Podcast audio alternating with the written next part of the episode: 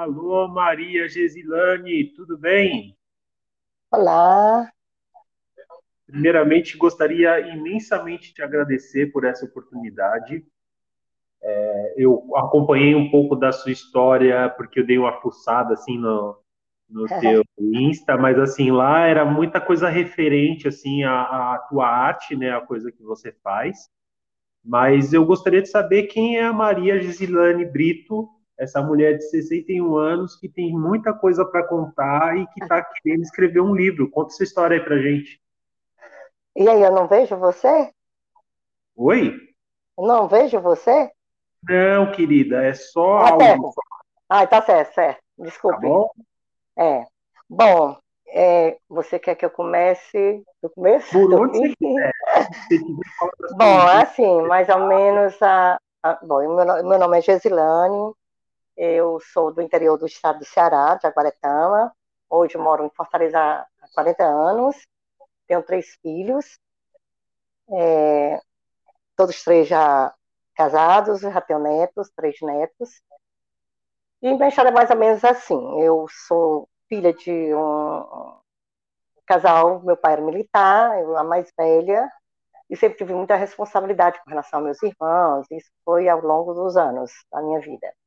Sim. E quando eu me casei, vim morar em Fortaleza, e, tipo, e pronto. fiz o concurso, me formei em pedagogia, fiz especializações em todas as áreas, e fui contratada, fui, fiz o concurso para o estado e município, passei como conquistada no, como professora, e como eu me especializei em administração escolar, fui diretora durante 19 anos de uma escola pública aqui em Fortaleza. Depois eu achei que a escola pública, para mim, já estava ficando muito pequena, eu queria uma coisa que pudesse atender mais uma comunidade bem maior, então veio a ideia de ser conselheira tutelar, Fortaleza. Uhum. E eu me candidatei, né, fiz prova e tudo, passei, e fui conselheira tutelar do Conselho 3. E foi um, um, período de uma experiência muito boa, boa e ruim, porque, de qualquer maneira, o Conselho Tutelar é uma responsabilidade muito grande. Nós temos poucas políticas públicas, né?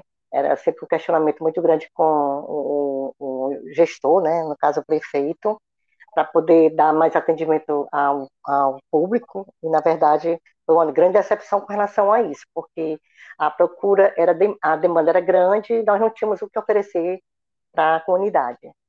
Certo. Mas assim foi. E durante esse período que eu estava no conselho tutelar, eu tive uma trombose arterial e venosa, né? Foi muito pesado, eu tive 99% para amputar minha perna esquerda, para falecer e tudo, minha família toda esperando em qualquer momento, com a cirurgia de 36 horas. Entrei em coma e Bom, e tô aqui, né, contando a história. Que bom! É, é, e aí, olha, acho que 1% que eu tinha de chance, que era 99, tudo era 99, e Deus disse, não, eu quero essa menina ainda por aqui, por um período, até que ele enjoe da minha carinha aqui no, nessa terra e me leve, né, pela vontade dele. Sim, e foi claro. um período de muito sofrimento para os meus filhos, porque eu tive neuropatia aguda, e tomei um coquetel de, é, da parte neurológica, porque eu não, a, última, a última medicação que eu tinha que tomar era a morfina, e a equipe médica disse que se eu tomasse morfina seria assim, né, o, fim. E, então entrou um médico de dor, doutor Túlio, e ele fez um trabalho com, comigo, de neurológico, que eu passei oito meses dormindo. Oito meses. Aí, oito meses dormindo? Foi. Então, eu usava fralda geriátrica, aquela coisa toda. Eu, eu sou divorciada, mas nesse período, o pai dos meus filhos, que me deu super bem, ele tirou licença, ele é político, tirou licença, tirou, ficou dando toda assistência na minha casa, cuidando de mim, um período ele, outra enfermeira, porque fizeram quase assim uma UTI no, na minha casa, no meu quarto. Caramba. E durante oito meses, eu, bom, aí eu acordei, tive que fazer fono, eu falo demais, viu? Eu também de perder não, minha voz. Fica à vontade, vai ser um prazer ouvir tudo que você tem para falar. Não, não então, assim, não. E a educadora também fala demais. e, e, então eu, eu tive que fazer fono, porque não sabia mais falar, foi um período muito sofrido. Eu tinha 99% também para não andar mais, não amputei minha perna, graças a Deus, né? Tenho ela aqui. tive algumas sequelas, porque atingiu o nervo tibial e fiquei com o pé é, né? Caído. Mas Sim. isso para mim, para quem, para quem me acompanha, para quem me acontece, acho que foi um período que todo mundo achava que eu ia entrar numa depressão muito forte devido a ser uma pessoa muito vaidosa. Sempre gostei muito de, mesmo dentro de casa, tá é, cabelo penteado, aquela coisa toda. Sempre, desde sempre eu fui muito vaidosa. Então, todo mundo achava que nesse período eu ia ter uma depressão muito grande. Como era que eu ia sobreviver quando eu, eu percebesse que a minha perna não era mais a mesma, que eu tinha, tinha atrofiamento, aquela coisa toda. Eu passei três anos de cadeira de roda, até com a equipe de fisioterapeuta. É, disse, não, nós vamos fazer com que ela ande. Conseguiram mesmo, né? Com uma equipe muito boa que eu tive. E daí, então, pronto, aí eu voltei minha atividade, voltei a andar, voltei a trabalhar a minha previdência, a minha previdência de saúde, que é a do município, queria me aposentar porque achava que eu tinha deficiência, não podia mais trabalhar. E eu questionei muito, eu disse eu tenho condições de trabalhar e voltei para a escola que eu fui diretora, porque era uma questão muito pessoal de me aposentar na escola que eu fiz um bom trabalho, foi a primeira escola que entrou com o PDE, do, aquele programa do governo, para trazer coisas para a escola, é, tinha um conselho, um conselho escolar, aquela coisa toda. Então, para mim foi uma coisa muito boa, eu trabalhava muito numa parte coletiva, uma equipe muito boa para uma escola pública, então era uma escola muito de referência. Ainda é, graças a Deus. Então eu voltei, e pronto, passei, gostei muito de viajar, eu viajava sozinha, é, fiz, ah, fiz, um curso de especialização, especialização não, eu comecei o mestrado aqui, e aí eu ganhei uma bolsa e fui terminar o meu mestrado em Coimbra. Lá eu passei, era, meu, minha bolsa era de dois anos, mas eu conheci um, um português, né, e me identifiquei muito, passamos a namorar, e eu passei cinco anos lá. Em Portugal? Quando, foi sim, na cidade de Viseu. Uhum. E Aí minha filha teve, a, eu tive a primeira neta, vim visitá-la e quando eu cheguei aqui foi meu xodó e, e aí não tive mais vontade de voltar. Mas assim mesmo voltei, porque a família é muito querida, é uma família que eu quero muito bem, eles são muito assim presentes na minha vida, e então entenderam que eu disse que eu não queria mais voltar e se ele quisesse vir para cá seria um prazer, mas como ele é empresário, não tinha condições de deixar o trabalho dele lá por conta disso. E assim foi, né? Quando eu tinha marcado uma viagem para Orlando no início do ano passado, eu ia viajar em março com minha filha, a do meio, Amanda, e eu tive uma outra trombose. Acho que foi mais Caramba. ou menos assim, uma coisa muito puxada por Deus. Eu acho que não era para eu fazer essa viagem. E eu fiquei 22 dias hospitalizada novamente. Né? Você acredita nesse, nessas coisas de sinais assim, Maria? Porque assim, eu, eu, eu acredito. Você, você prefere que eu te chame de Gesilane ou de Maria? Qualquer nome, tanto faz, tá o que for mais fácil. Tá. É, muita gente me chama de G, G, Você acredita nessas coisas de sinais? Porque muitas vezes, assim, as pessoas não, não identificam, né? Esses, eu acredito muito nisso, né? Que certas coisas, quando não é para, não são para acontecer na sua vida, acontece pequenos sinais que vão te mostrando que aquilo não é para você naquele momento, né? Bom, jovem, eu não sei se eu chamo de jovem, de senhor. Ah, você pode me chamar do que você quiser também. Bom, jovem, eu gosto muito de chamar jovem, assim. Tá bom, então me chame é, de jovem. Bom, assim, é, eu acredito porque são coisas assim que aconteceu ao longo da minha vida. Sempre eu tive essas intuições assim incríveis, assim, de, não era de adivinhar algo e acontecer, eu, eu, não era que eu tinha previsão, Alguma coisa acontecia para eu não fazer, alguma coisa assim. E foi exatamente isso. Eu não viajei, tive a trombose novamente, e foi início de uma pandemia. Quer dizer, se eu tivesse ido, tinha sido complicado, né? Sim, sim. Na viagem, eu não sei, tinha ficado lá, não sei como é que teria sido. É tanto que minha filha também não foi, porque foi quando eu tive a trombose. Então, era defensora pública em Imperatriz, no Maranhão. E uhum. aí ela teve que ficar aqui para me acompanhar, os três filhos, né? Até eu sair do hospital. Quando eu saí do hospital, jovem, assim, eu senti um vazio muito grande, muito grande mesmo, assim, era uma coisa que eu não entendia o que, que estava acontecendo comigo.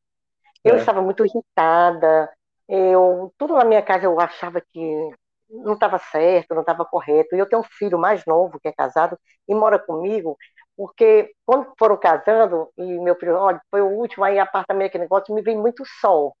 Aí eu pedi para ele passar uma temporada, porque minha casa é um pouco grande, para ele ficar uma temporada aqui, enquanto ele alugava o apartamento dele, fazia um pé de meia, aquela coisa toda, enquanto eu fosse me acostumar se eu moraria na minha casa, que eu sempre morei, né?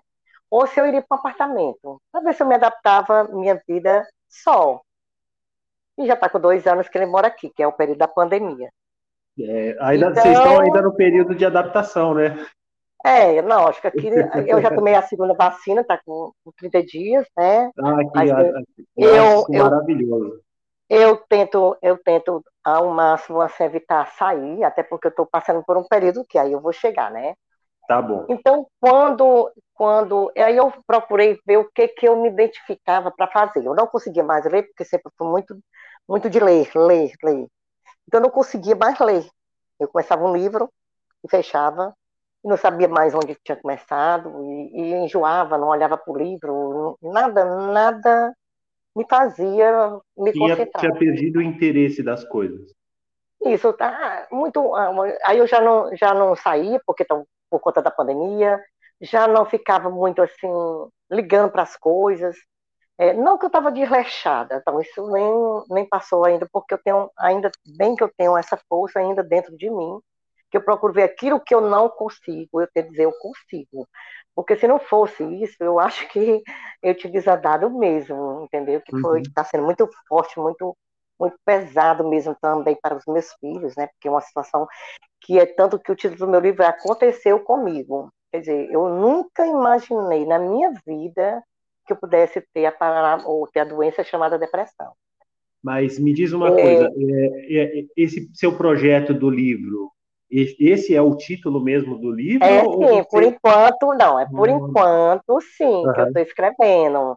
Foi sim. o que veio primeiro da minha mente e eu comecei a escrever com relação a esses dois meses que eu realmente fui para um psiquiatra, estou com acompanhamento de, de terapia duas vezes na semana, eu uhum. me senti muito ruim, muito ruim mesmo, ainda estou, mas tento, estou melhorando, porque a gente tem que dizer que tem que melhorar, né? Porque se a gente não tiver força de vontade a começar, eu acho que por mim, né? Eu acho que ainda tenho ainda muito o que fazer aqui. Não, então, sim, eu, eu acredito que o, o passo mesmo seja esse, né? Você fazer então, primeiramente por você, para você depois poder atingir até mesmo as pessoas que estão à sua volta. É, Jovem, né? mas foi, com licença, mas foi muito difícil para mim, como, por exemplo, eu tive de uma vez, porque eu, perce, eu percebi que não estava bem. Aí foi quando eu me identifiquei com a mesa posta, porque eu gosto muito de mesa posta, sabe, da minha casa, de preparar café para meus filhos, aquela coisa toda, e eu coloquei as glamour. E comecei a vender aquela coisa toda. É tanto que agora eu nem suporto olhar para a página agora, nesse momento. Tu jura? É. Quem está mais trabalhando nessa parte é a minha nora, que mora comigo, que ela é psicóloga, né? Está me ajudando muito, não, porque ela não pode, né? Mas dentro do possível, que ela entende mais, né? Tenta é, conciliar muito, me ajudar muito no que é possível, né? Nossa, então, e vou, primeiro... deixa eu deixar aqui de registrado também um elogio, porque assim, eu achei, eu acho fantástico a minha esposa, ela também ela tem esse hábito de. Nós temos esse hábito, né? De sempre tomar é, café, aproximação, porta, lógico, né? é um momento você muito sente, de família. Você se sente até é, acalantado, né? Porque o dia a dia já é tão corrido. Você chegar e ver uma mesa bonita, você Com se certeza. sente até bem, né? Ai, como então, sim. Parabéns como pela página, mas assim, dentro da sua possibilidade depois, retome as suas atividades, porque muito bem elaboradas as coisas que você faz. É viu? É porque, jovem, é assim, a mesa posta você tem que fazer muito com o coração, você tem que repassar aquilo que você faz com amor. Porque a mesa posta é a conexão, é a união, é aquilo que você tem em família, com amigos, porque tudo começa numa mesa, né? É Exato. É papo, é reunião, é tudo, né? Então, quando você não está eh, com vontade, não adianta você. É incrível que você não repassa. Quem conhece sabe logo que se eu postar uma coisa e eu fizer um comentário, alguma coisa, já sabe que eu não estou bem. É incrível, é incrível que eu repasso é, no que eu falo, no que eu digo. Eu já fiz vídeos que assim, incríveis que as pessoas se identificam tanto, me, me, me procuram muito inbox, porque passam pela mesma situação e não tem a coragem de chegar e dizer que está com problema, disso ou aquilo, né? Então, Sim. isso aconteceu comigo, porque a primeira vez que eu fui no psiquiatra, eu, eu fui e não consegui entrar. Eu voltei. Eu não queria aceitar. De maneira nenhuma.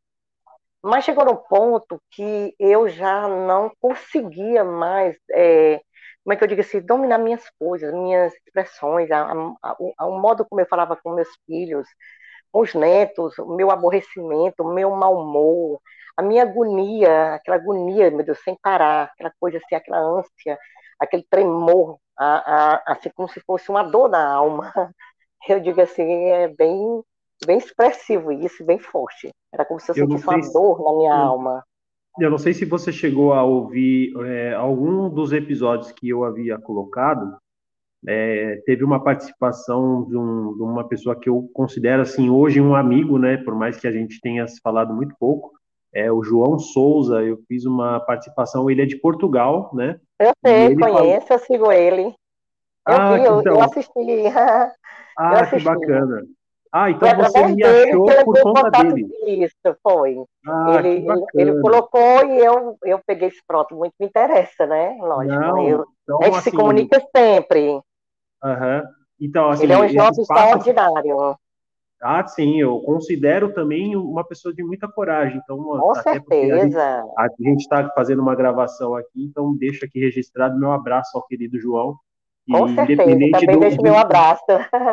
independente do estágio que ele esteja, né? E a gente sabe que muitas vezes a gente num período tá bem, outras vezes não tá muito bem. Sim. Então, e hoje você me pegou no período bom. É assim, então espero que assim, se ele não estiver no período muito bom, que saiba, João, que você tem apoio, Isso. pessoas que se preocupam com você e que logo, logo você vai ficar bem, tá, meu amigo? Com certeza, é isso aí. É, poxa, eu fiquei, fiquei feliz agora que essa conversa está acontecendo por conta de uma outra pessoa, e uma pessoa Isso. tão querida como o João, né? Pois é, foi através dele que eu fui também assistir, né, as, as, suas, as suas reportagens, todas elas, né, eu gostei, uhum. me interessei, e é tanto que eu mandei um recadinho para você. Ah, sim. Porque eu achei você, interessante. Você acredita que eu, assim, eu passei por, por algo meio que parecido, né, essa pandemia, ela tem sido, assim, um divisor de águas para muitas pessoas. E no meu caso, até porque eu sou profissional de saúde, eu sou técnico de enfermagem, estou terminando a faculdade de enfermagem, Estou vivendo assim a loucura de ter que fazer TCC, ser pai de família, é, ser esposo, né? Eu sou casado já tem 12 anos, tenho um filhinho de um ano e 10 meses. E assim, eu comecei a acumular um monte de coisas assim, e eu comecei a realmente entrar em parafuso. Então foi por isso que eu resolvi eh, criar um espaço onde eu podia pudesse conversar com as pessoas para poder ver o que as pessoas também estão passando para a gente tem meio que tentar se ajudar, entendeu? Isso, por isso que por isso que essa gravação está sendo realizada dessa forma, a gente está conseguindo conversar. É, tive a oportunidade de conversar com pessoas, né, e amigos também, e isso tem me ajudado assim muito, porque no mesmo no meu dia a dia eu paro, penso, até nas minhas ações, reflito melhor, e antes eu só estava fazendo, fazendo, fazendo, e aquilo estava me sufocando de uma forma exatamente como você falou, uma dor na alma. Era assim que eu estava me sentindo. E é ruim, não é, jovem? Pois ah, sim, é aí demais. vamos lá ao Rivotril, né? Vamos. Parte, quando, eu tive, quando eu tive a neuropatia, eu tomei um coquetel de, de, de remédios neurológicos para poder ficar dormindo e não sentir a neuropatia, que era dores 24 horas, né? Então foi como eu fiquei dormindo sem sentir a dor. E aí um, teve uma medicação que eu não consegui tirar, chamado Rivotril. Uhum. Na época eu tomava, era, era três gotas, porque eu, com o resto da medicação, porque quem me dava não era eu que tomava, né? Era uma enfermeira, o meu ex-marido, um filho, aquela coisa toda. Porque Sim. eu dormia, né? Tinha, tinha que ser na é, venal. Sim. E aí, depois foi passando, que eu fui, viajei, tudo, aquela coisa toda. E eu continuei a tomar o Rivotril. Só que o que aconteceu com o Rivotril? O Rivotril ficou na minha vida durante 13 anos. E eu passei do, de, de cinco gotas para seis, para sete, dez, quinze, vinte, vinte e cinco, trinta.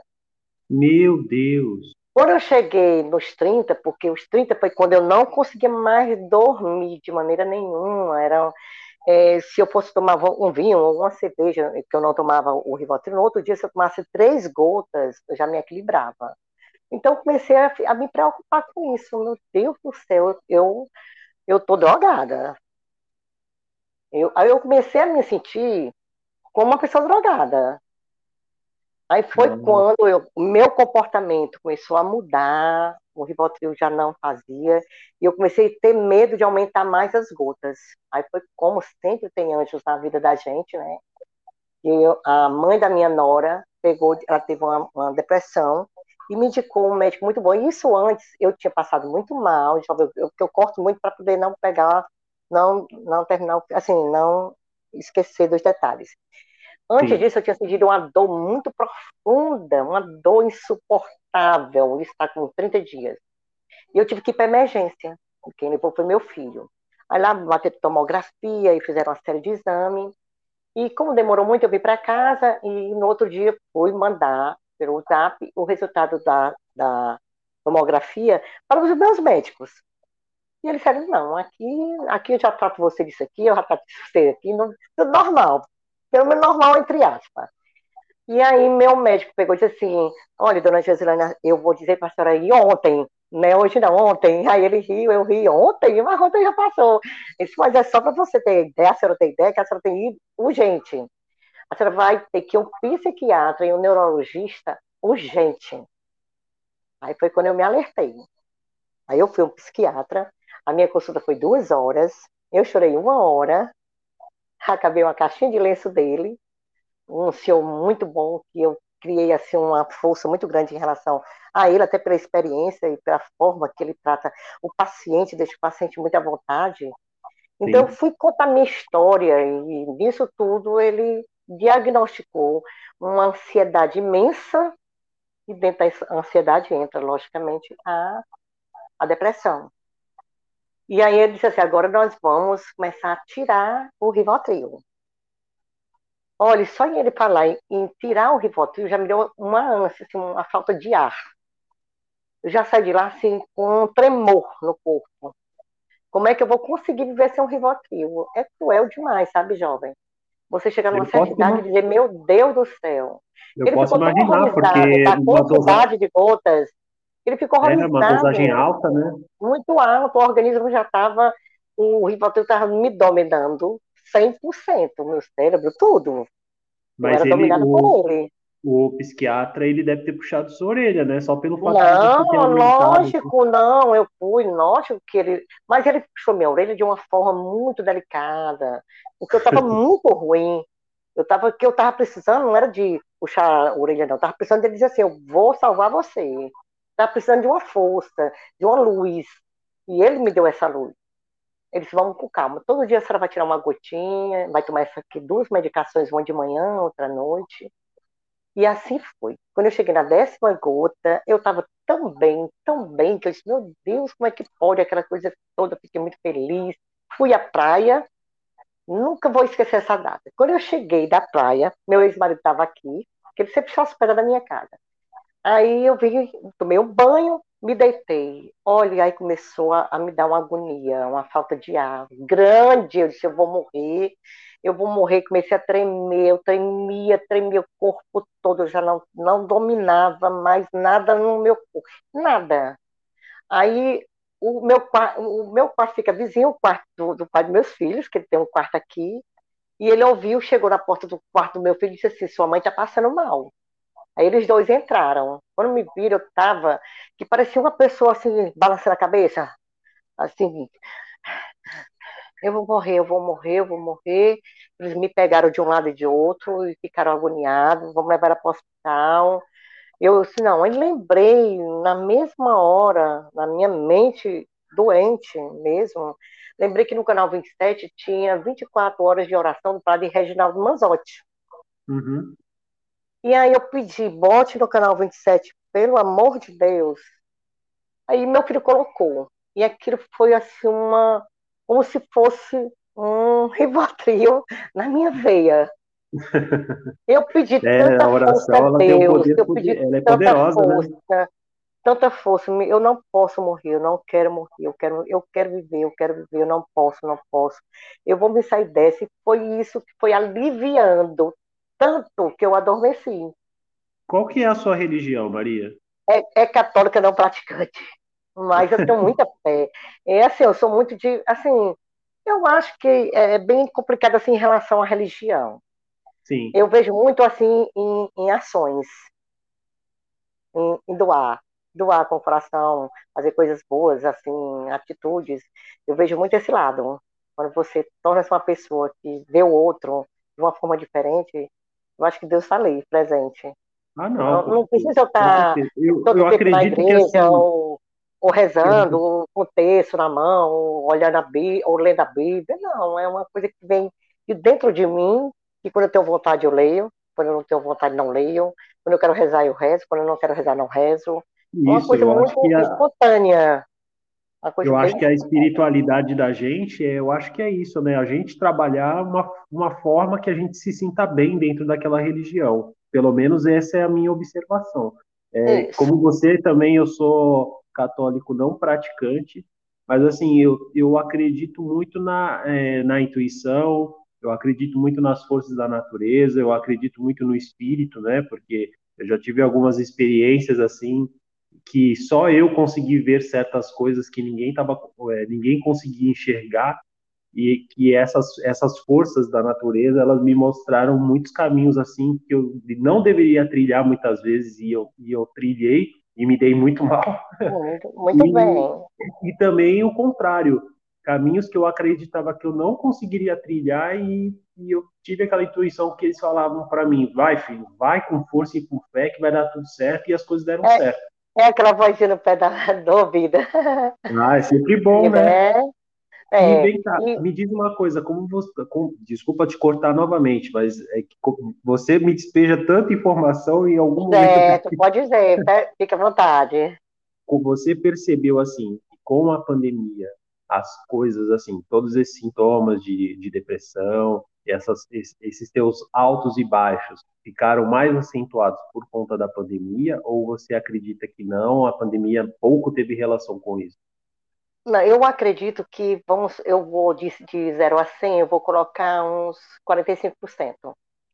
Certo. Porque eu sempre fui muito caseira, assim, eu, é, lógico, eu passei, gosto um barzinho, bater papo com amigas, aquela coisa toda, de sair com meus filhos, mas, assim, de um tempo, ver os netos, aquela coisa toda, já fazer outras reuniões, assim, a idade também já não permite, o problema da minha, da minha saúde, que eu tenho neuropatia, né, foi diagnosticado, neuropatia não, foi diagnosticado, diagnosticado trombofilia hereditária, né, dos meus três filhos, que tem a minha filha mais velha, é, da minha irmã, ela teve, mas graças a Deus não faleceu, estou com três anos que um irmão faleceu de embolia pulmonar, uma cirurgia, até então não sabia, né, foi através da, da, do estudo que fizeram comigo, porque como eu não era sedentária, não tinha pressão alta, não tinha veia quebrada, aquela coisa toda, então onde como era que eu tinha tido essa trombose tão violenta que foi arterial e venosa, as duas, né, que eu fiquei com dois genes. E, e a pandemia, assim, como como eu passei a ser mais caseira, ter jardim, aquela coisa toda, o cachorrinho, sabe? E então isso, no início, primeiro ano, não, não me toquei, com relação a. Não estranhei.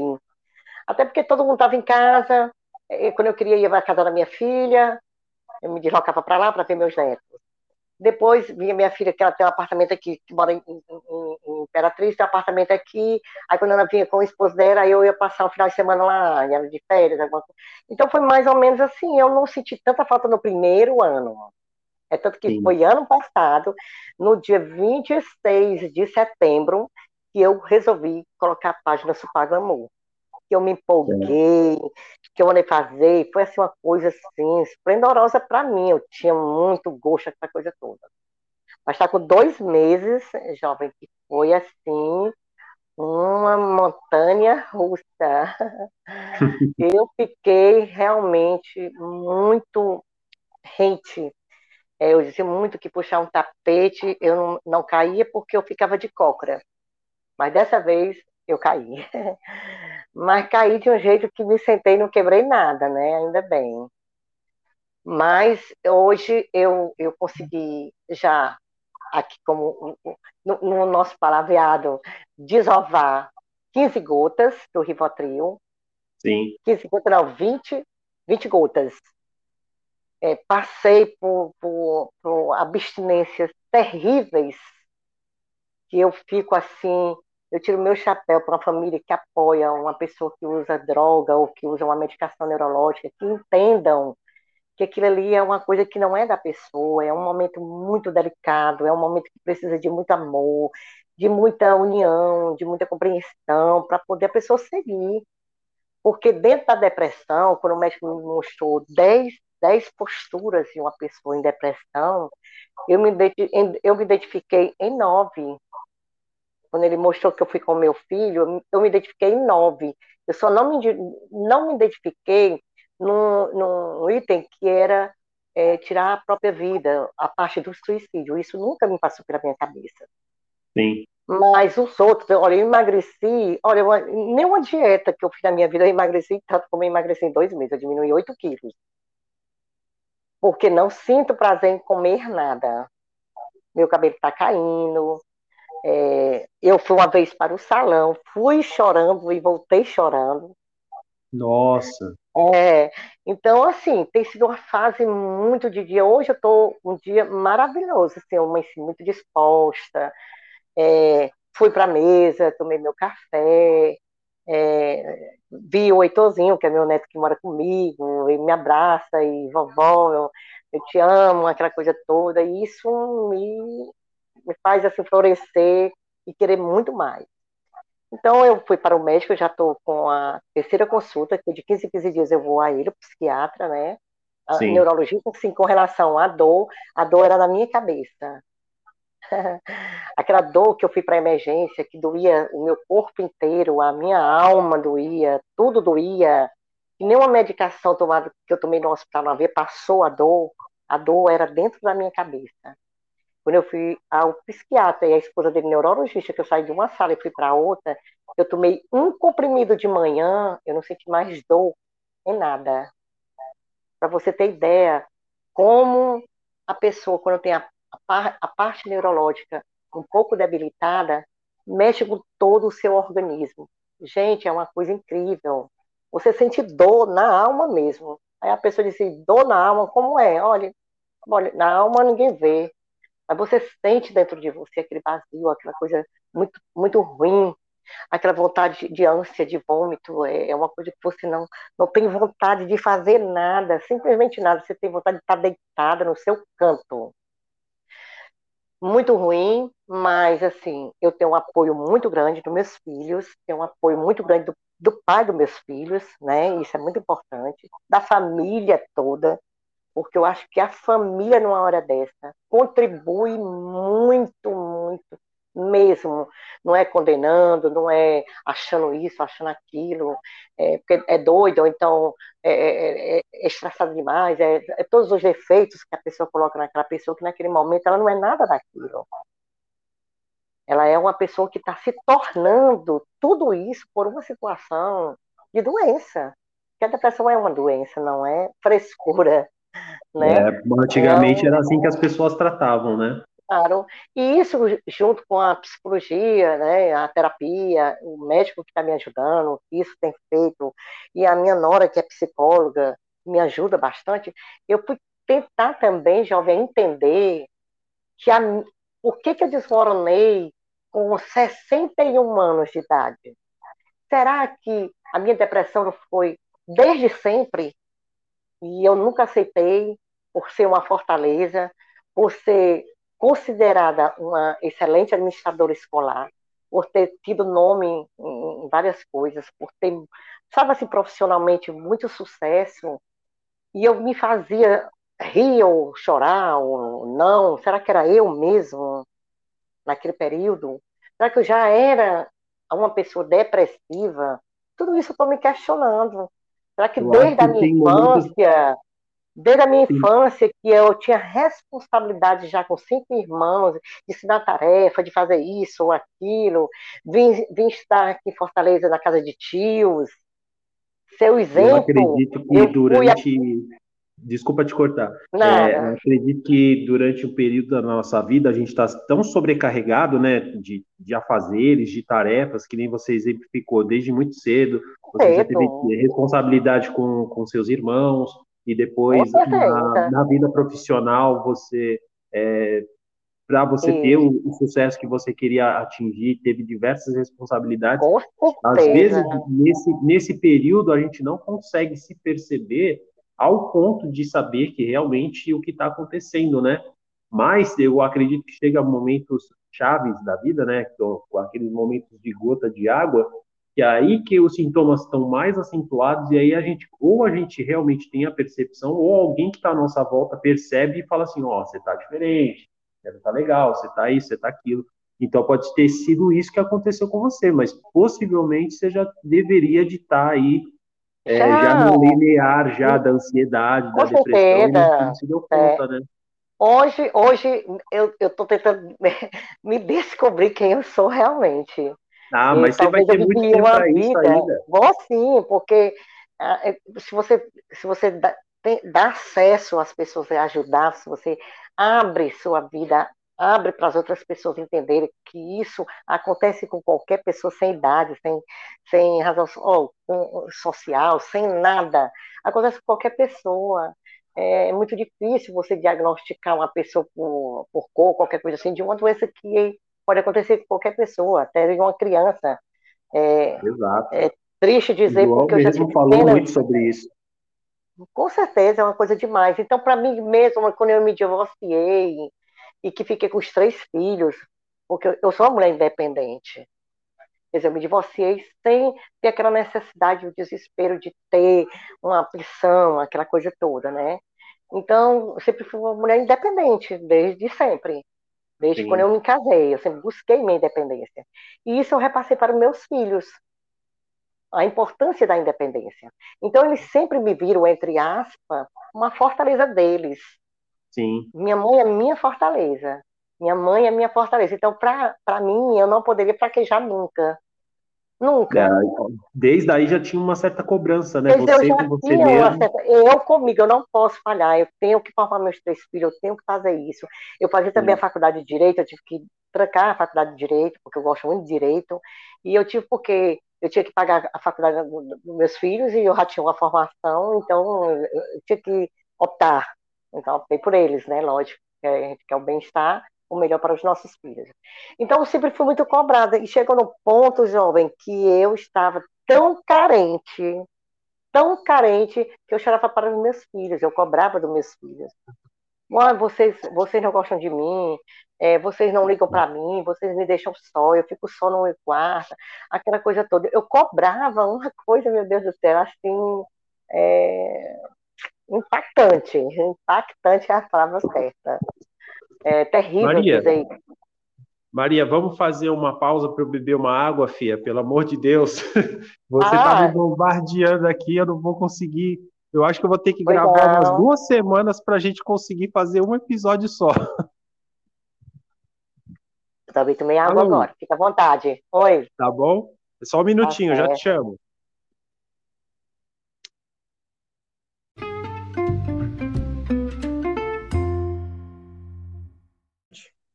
Fala, meu queridão, tranquilidade. Tô bom, e você, cara? Tô corrido, cara. Tu sabe que minha vida é uma loucura, né? Um carrossel de emoções. Estou bem ligado disso, cara. E aí, conseguiu um tempinho aí? Tá sossegado agora? Dá para gravar? Dá, dá, já. Nós já estamos online nesse momento, já estamos gravando, já. A sua voz já vai repercutir pro mundo, cara. Meu Deus do céu, não fala um negócio desse. Olha a, respons olha a responsabilidade. Deixa eu, Deixa eu, deixa eu limpar a garganta aqui antes. Isso. é, essa, é, essa semana eu consegui falar com, uma, com, com a Maria Gesilane, ela é da. Ela é. Caramba, agora esqueci a localidade dela. Fica até mal na hora que ela ficar online eu acaba perguntando. Mas uhum. ela, se eu não me engano, ela é de Fortaleza, e não me falha a memória. E ela contou uma uhum. história de vida assim muito parecida com a do João né? Lembra do João? Claro. Pô. Na verdade, ela me achou por conta do João, né? Ah, é? A gente teve umas ideias durante essa semana. Quero que ela acesse logo o link para a gente já poder bater um, um, bater um papo legal. Eu falei para ela que você ia participar, ela ficou bem animada, então acredito que esses próximos minutos que vão discorrer vão ficar bem legal, assim, vai ficar bem, bem legal para as pessoas poderem escutar depois. Ai, que massa, mano. Fico feliz. Feliz também de estar aqui de novo. Obrigado por mais esse convite aí, viu, Start? Ah, é... Você é meu preferido, você é meu best. e aí, pois cara, é. como é que tá a semana? Como é que tá a saúde mental? Como é que tá a vida? Cara, tá. Aí, ó, acho que a Gislana entrou. Eu, eu é, boa tarde. Eu acho que sim. Estávamos falando de você agora há pouco, minha querida. Ah, que coisa boa. Vamos lá. Olha, eu estava numa ligação que era interurbana e por isso que eu demorei um pouquinho. Imagina, sem problema. Não se com nada. É, Maria, eu tinha te falado que eu ia convidar um amigo meu, amicíssimo, e ele está online, então fica à vontade para perguntar também qualquer coisa para ele, assim, ou, ou até mesmo é, em alguns momentos a gente vai, vai meio que se intrometer na sua história, mas fica à é. vontade, tá? fale o que você quiser. Se você quiser retomar da onde você parou, fica à vontade. Olha, pois um prazer, seu doutor Leão. Seja bem-vindo ao canal, não é isso? Não, é um prazer estar com vocês. Prazer é, é todo mundo receber você. Legal olha, você conversar chamo, eu, gente. Eu chamo Everton de jovem. Eu, o senhor vou chamar de doutor. Não desmerecendo um, é, um pronome, seja lá o que for, né? Mas vamos lá. É, olha, nós falamos tanta coisa naquele dia, jovem, que eu nem sei onde foi que eu fiquei. Eu esqueci. Fala um pouquinho de como o Soul Flash entrou na sua vida. Até ah, mesmo por, né? isso, até por conta da, da questão da depressão, tudo mais. acredito é, que isso que meio que te ajudou a dar um norte também, não foi? Sim, foi. Eu, é, digamos que que a minha página se programou, ela, ela me ajudou, assim, num período de pandemia, uns 40% no total, né? Porque uhum. eu ainda estava muito bem, não estava ainda é, com o que eu estou sentindo atualmente, eu tinha superado, eu estava é, superando, eu achava que estava superando, isso é eis o problema. Eu já estava, e talvez não admitisse que eu estava iniciando uma ansiedade muito grande, o início de uma depressão, mas de qualquer maneira, quando eu sou aposentada, né, como eu falei, eu, eu, eu sou aposentada, sou funcionária hum. pública aqui do município de Fortaleza. Ah, que bacana. É, tenho um mestrado em gestão pública, né, fiz, Olha. fiz aqui na Universidade Federal e também em Coimbra, em Portugal, recebi uma bolsa. Uhum. E e fui diretora há muitos anos aqui em Fortaleza, 19 anos, depois fui conselheira tutelar, e por aí vai, que eu já falei muito para o jovem. Mas vamos lá. Eu, quando foi o ano passado, mais ou menos assim, perto do meu aniversário, em setembro, aí eu, uhum. assim, eu comprei tanta coisa, só para vocês terem uma ideia, que eu estava com, aliás, eu tô, eu tô com é, um, é, toque, como é que diz, é, consumismo, alguma coisa que me dava que foi um dia que meu filho chegou para mim, mamãe, nós vamos interditar seu cartão. porque eu estava tão obcecada para comprar coisa de casa, porque eu já tenho muita coisa de casa. Eu olho que sou. É, minha filha mais velha tem 38 anos, né? Eu sou divorciada, uhum. mas se eu fosse casada, eu já tinha 40 anos de casamento, né? Uhum. Então, quer dizer, eu tenho uma casa já bem, bem estruturada. E uhum. aí eu comecei a comprar louça, comecei a comprar supply, comecei a comprar guardanapo, porta-guardanapo, e era uma coisa assim tão absurda que eu não tinha mais nem onde colocar na minha casa. Uhum. Aí eu pensei, olha, se eu tenho tanta coisa, aí me deu aquele toque, eu gosto da parte de decorar a minha casa, essa coisa toda, eu vou colocar uma página. E foi mais ou menos em setembro, já tinha passado, a pandemia estava assim, quase assim no, no auge da, agora faz no auge da pandemia né, o ano passado. E uhum. todo mundo recolhido em casa, é, eu tenho um filho que mora comigo e a gente revezava assim, para visitar minha outra filha com o neto, para ninguém entrar muito em contato porque tem, tem criança. E foi assim, uma coisa que, bom, naquele período foi assim como se fosse minha âncora. Uhum. E por aí foi. Eu, eu, eu contratei uma design, a design fez a página. Por sinal, eu estranhei muito na época, porque eu sou muito decidida de resolver minhas coisas, eu mesmo gosto de, de, de escolher, eu gosto de, de, de, participar, aquela coisa toda. E eu me admirei, porque o nome das programas não foi criado por mim. Na verdade, quem criou foi a, a design, e eu acho que me vendo, ela me achou que eu era glamourosa, só podia ser, né? Eu imaginei isso. e aí, quando ah, é, esse Pagnamu, eu fiz uma pesquisa, não, não encontrei esse Pagnamu, eu acho muito parecido com você. Olha, aí então eu deixei o barco levar. E ela uhum. fez aquela coisa toda, aí passou, né? Veio, vendi bastante, porque as coisas com muita qualidade, a página é muito bonita, aquela coisa toda, eu procuro fazer o máximo que eu posso, né? Isso ano passado. Esse ano mudou um pouco. Uhum. Então, pronto, aí eu fui, entrou o ano, aquela coisa toda. Só que eu comecei a sentir uma solidão diferente. Hum. Porque eu, eu, tenho três filhos, todos três casados, apesar do meu filho mais novo morar comigo, minha nora era psicóloga, eu tenho um neto também que mora comigo, mais novo, mas era uhum. como se eu tivesse só. Uhum. E eu não estava só. Eu me sentia mesmo é, é, é, é, como se eu estivesse no almoço, todos no almoço, e eu como se eu estivesse sozinha. E eu comecei aquilo a estranhar meu comportamento, achei estranho. E aí, é, eu já disse até para o, o, jovem, né, que eu procurei, eu tive uma dor muito grande, fui para emergência e tudo mais.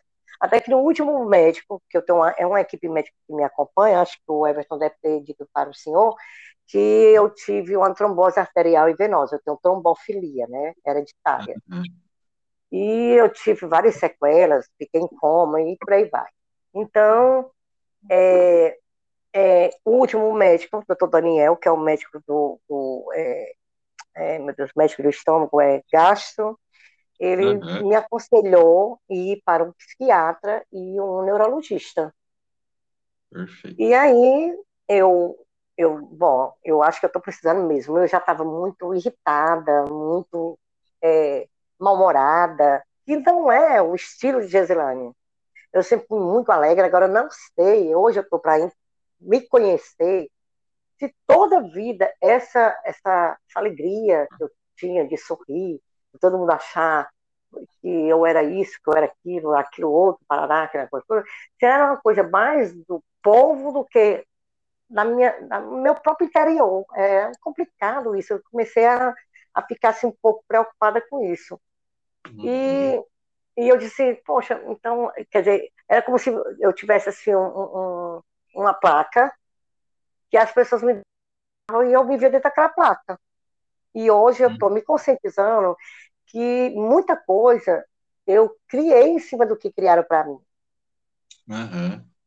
E isso eu só vim descobrir quando eu tive essa, uma crise muito forte. Eu, eu, eu disse para o, o Everton também, eu chamo ele Everton também, não sei se, se eu posso ficar se à vontade, né? Você pode falar jovem, o que né? você quiser, meu amor, e pode me chamar do que você quiser também. Mas só que o jovem sou eu, tá, Leandro? Você, você... É... já entendi, já. Eu, pode me chamar de Leandro também, viu, Gislaine? É, por favor. Por favor. Então, assim, certo. E aí, eu fui ao psiquiatra e nesse período eu já estava com o famoso e, é, Japão chamado Rivotril, né? Sim. Eu tinha tomado o Rivotril como um, um, um kit neurológico para minha é, neuropatia que eu tive durante a trombose, né? E eu tive que ficar dormindo mais ou menos uns oito meses para não para não tomar morfina. E o médico hum. de dor é, me, é, me, como é que diz? Me anestesiou, acho, né? Durante oito uhum. meses, né? É, acordei uhum. depois de oito meses, não sabia onde é que eu estava, quem é, não sabia falar, eu tive que ir para fono. Foi assim um, um, trabalho de três, quatro anos para hoje eu sou tagarela falar demais. Ixi, aí comecei a perder minha voz. E, e aí, quando eu fui ao psiquiatra, eu já fui, já tinha tido uma crise muito forte, eu já estava é, me sentindo muito mal, muito mal, com tremor. O Rivotril, na verdade, não fazia mais efeito em nada. O Rivotril dom, me dominou. Ele foi o meu pivô da cabeça aos pés. e eu não, não conseguia mais ler, não, eu, eu começava a ler, não terminava, voltava, porque eu não sabia onde é que eu estava, é, ia ler a Bíblia, e começava a ler a Bíblia, não, não, não terminava, e achava que isso não adiantava, e tudo para mim era e, e, passei, que eu, eu tenho, incrível que eu não disse para o Leandro, eu tenho uma pulseira que eu uso ela para tudo, eu não, eu não, tiro ela. É uma coisa uhum. de estimação muito querida, a pulseira. E uhum. tudo. E todo mundo estranhou, porque eu sou muito de me enfeitar. eu sempre fui muito vaidosa.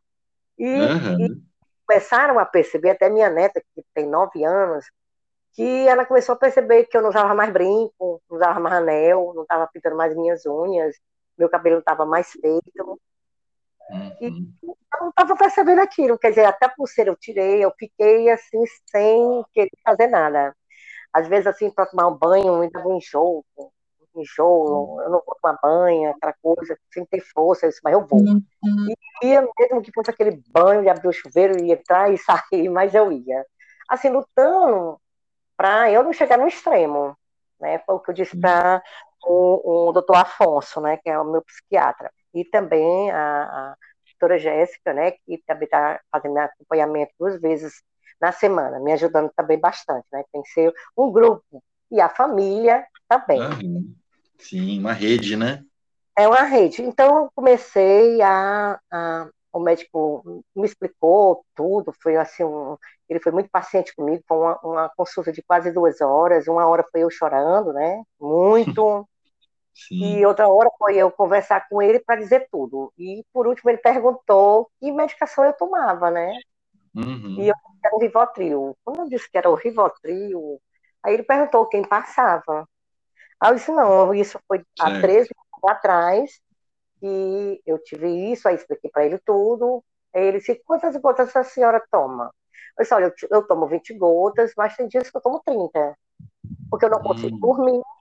Aí eu tomo 20 gotas, aí dá duas horas, duas e meia eu não durmo, aí eu tomo mais 10 gotas, e eu acho que eu adormeço não é pelas 10 gotas, mas pelo cansaço.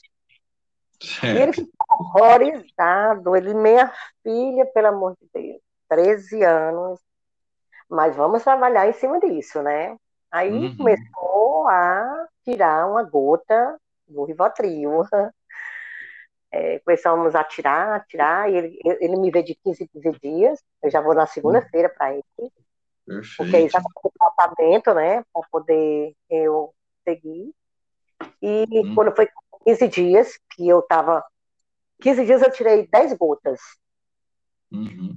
Então eu estava me sentindo muito bem muito bem uhum. mesmo, estava uh, já equilibrada, que já ia voltar à normalidade, aquela coisa toda. E aí eu fui à praia, com meus filhos, uma praia assim, afastada de Fortaleza, fomos uhum. com o Heitorzinho, que é o mais novo, e lá nós, nós fomos pedir almoço, eu não conseguia almoçar, um mal-estar, porque eu vi gente e não estava com hábito de ver devido à pandemia, né? Eu só via meus filhos, neto, não tinha ninguém que vinha na minha casa, eu ia em casa de ninguém, não ia para canto nenhum. E eu comecei a ter uma fobia, tipo uma fobia, uma falta de ar, ia tremer. Eu disse, me leve para casa, eu estou passando mal, muito mal. E aí ele foi, pediu logo o garçom, eu já fui andando para o carro, e quando eu cheguei em casa, tomei um banho rápido e me deitei nessa, nesse dia. Meu ex-marido, ele é muito meu amigo, graças a Deus, ele sempre me dá um apoio muito grande, é muito importante. Uhum. Ele estava aqui, é, ele tinha ido para a praia com os irmãos dele, com meus, meus cunhados, e ele começou a, a ouvir, porque eu, eu tenho um quarto, na minha casa tem um quarto para ele. Ele começou uhum. a ver uhum. que eu estava, meu Deus, ai, eu vou morrer, ai, Jesus, eu estou passando muito mal, aquela coisa toda. E ele se levantou, foi no quarto do meu filho, e disse, ah, sua mãe não está passando bem.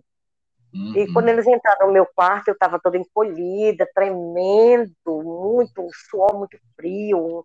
Era assim um pavor tão grande, uma agonia, um choro desesperador. E eles me seguraram bastante para eu parar de ver se eu me controlava e, e manda eu respirar. E eu respirava e nada, não encontrava o ar. Eu disse: eu vou morrer sem fôlego, eu vou morrer. E aí eu lembrei que neste dia estava é, o padre Reginaldo Manzotti, era o dia de 24 horas de oração.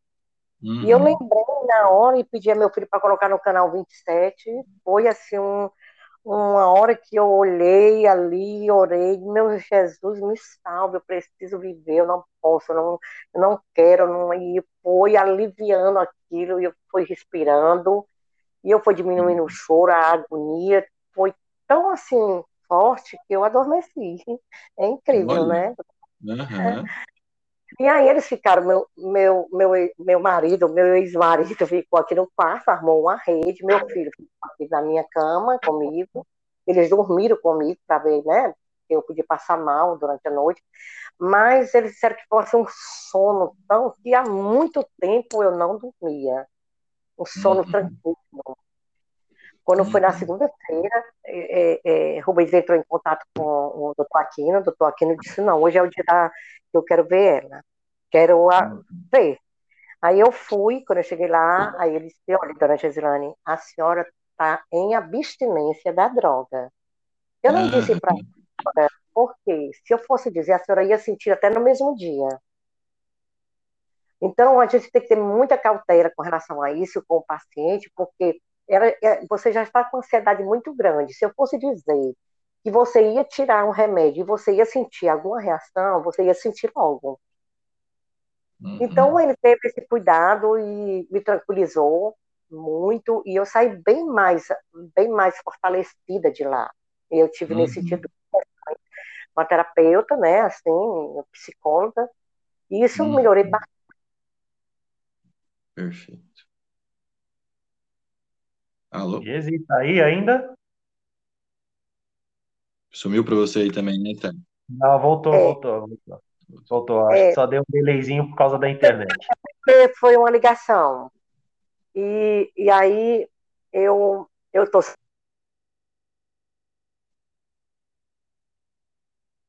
Cortou de novo. Eu acho que ela deve estar com alguma ligação, alguma coisa do tipo. É, meu amigo, você vê? Gesi é isso daí, ó. Caramba, cara, olha que história. É, cara, e assim, é que ela, ela falou meio picada, assim, eu vou, eu vou mandar o link para ela de novo para ela se conectar aqui.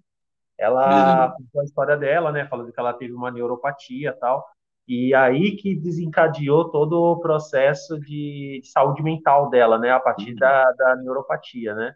E depois Cara, dessa trombose, né? Foi sim, isso? A sim. neuropatia foi depois. Foi há quatro anos, foi isso? Foi há quatro anos atrás. E ela é uma mulher incrível. Eu acho que ela... Voltou, Diego? Desculpe Opa, aí, gente. de volta. Tranquilo, filho. Escorregou Então, aí, né, assim, Gislane? É porque fica, fica meu filho está com o pai no interior, aí fica perguntando se eu tô bem, se eu almocei, se... É assim, né? Todo mundo... né? Isso É, é bom, isso é cuidado. é, exatamente. E isso me fortalece muito. E também eu tenho muita ajuda da, da minha nora, porque como ela é psicóloga, tem, uma parte, né, sem, sem entrar em outros detalhes, né, assim, mas ela me ajuda muito com, com conselhos, da, da maneira que ela pode ajudar como minha, minha nora, né, e Uhum. me dá muita segurança também. Aliás, meus filhos, assim, eu tenho assim um, graças a Deus, uma família de muita, é um, eu digo que é meu porto seguro, muito meu porto seguro. Antes eu era o porto seguro deles todos. Eu era a Fortaleza. Então a Fortaleza ficou, é, o muro caiu e agora eles que estão sendo minha fortaleza, né? Eu acho que é o retorno. Uhum. Então assim, eu na segunda-feira tenho um retorno para ele e, e, eu gostaria de fazer assim uma pergunta, doutor Leão. É, assim, é, nesse período que na última, na penúltima vez que eu estive, na última vez, de penúltima, na última vez que eu estive com o doutor Aquino, é, ele disse que não ia tirar o Rivotril, porque ele, ele tinha ficado de, com um mês e 15 dias, tirar o Rivotril todo, porque eu estava só com cinco gotas, mas uhum. como eu ainda estava com cinco gotas, com tremor, uhum. é tanto que eu tô, eu tô sem, sem fazer minhas mesas, quem está fazendo mais é minha nora, e tudo, e sim, cortando mesmo, antes de dizer isso, que eu quero dizer para o jovem também, eu cheguei uhum. no ponto de consumismo tão grande com relação à casa e a sofá, que eu tive que fazer um quarto como se fosse um closet de louça. Vocês acreditam? Nossa, era bastante coisa mesmo, né? Não, se eu disser que não coube, ainda tem caixa. Então foi uma coisa assim tão assim desastrada, quer dizer, era uma coisa que era como se fosse uma compulsão minha. Tem gente que só será de, de comer, de alguma coisa. Eu não, foi de comprar coisa para casa, que eu não tinha necessidade. Era uma é. caixa, uma caixa hoje, uma caixa amanhã, aquela coisa toda. Enfim. E aí, assim, voltando aqui, aí o doutor Aquino disse que não ia tirar, que eu ia continuar com o Ribotril, e quando fosse com 15 dias, eu voltaria, que é na segunda-feira, para ver como é que está a minha situação. Bom, da última vez uhum. que eu uhum. estive lá, até hoje, eu percebi que o tremor, o tremor das minhas mãos, que eu não conseguia mais, assim, era muito tremor, muito mesmo, assim, eu ficava, assim, cansada, assim, muito angustiada, e deitada, encolhida, eu percebi que eu estou com o olhar mais aberto, estou sorrindo mais, estou me ajeitando mais, assim, tentando é, passar creme no meu corpo, que eu estava sem passar, cuidando do meu rosto, mas assim, uma coisa espontânea, não por uma obrigação. Porque uhum. eu, eu penso, sabe, doutora, eu não sei se eu estou errado, que muitas vezes eu estava falando com minha terapeuta, que eu disse assim, será que Gesilane, antes da pandemia, era uma Gesilane falsa? Agora ela é a Gesilane verdadeira? será, doutor? É uma pergunta, uma pergunta válida, né? Mas, ó, é... eu estou acompanhando assim essa história né, agora, começando a entender um pouquinho. E, e que história, não é? Até eu estava falando, que história que a senhora possui, né? E, ó, não precisa me chamar de doutor, né? Não tá sei certo, se o Everton... Desculpe. Não, não imagina, não tem preciso de desculpa, não. Nem sei se o, se o Everton falou para a senhora, eu sou, né, sou um psiquiatra em formação ainda. Então, assim, nem, nem tenho aqui, não, tá nem tenho aqui, não, nem tenho aqui com a senhora pretensões, assim, né, de, de Não, claro, não, eu estou perguntando pela sua experiência já na área, assim, em termos é. de experiência, que possa me, assim, me dar uma luz, assim, pelo menos de alguma claro. coisa que eu possa é, dar uma resposta de, de, uma, de uma outra pessoa que está na área, que é muito bom, Sim, claro. mesmo que eu não tenha a formação ainda de um psiquiatra realmente, mas é. de qualquer maneira já tem um estudo bastante avançado, né? É, alguma coisa, né?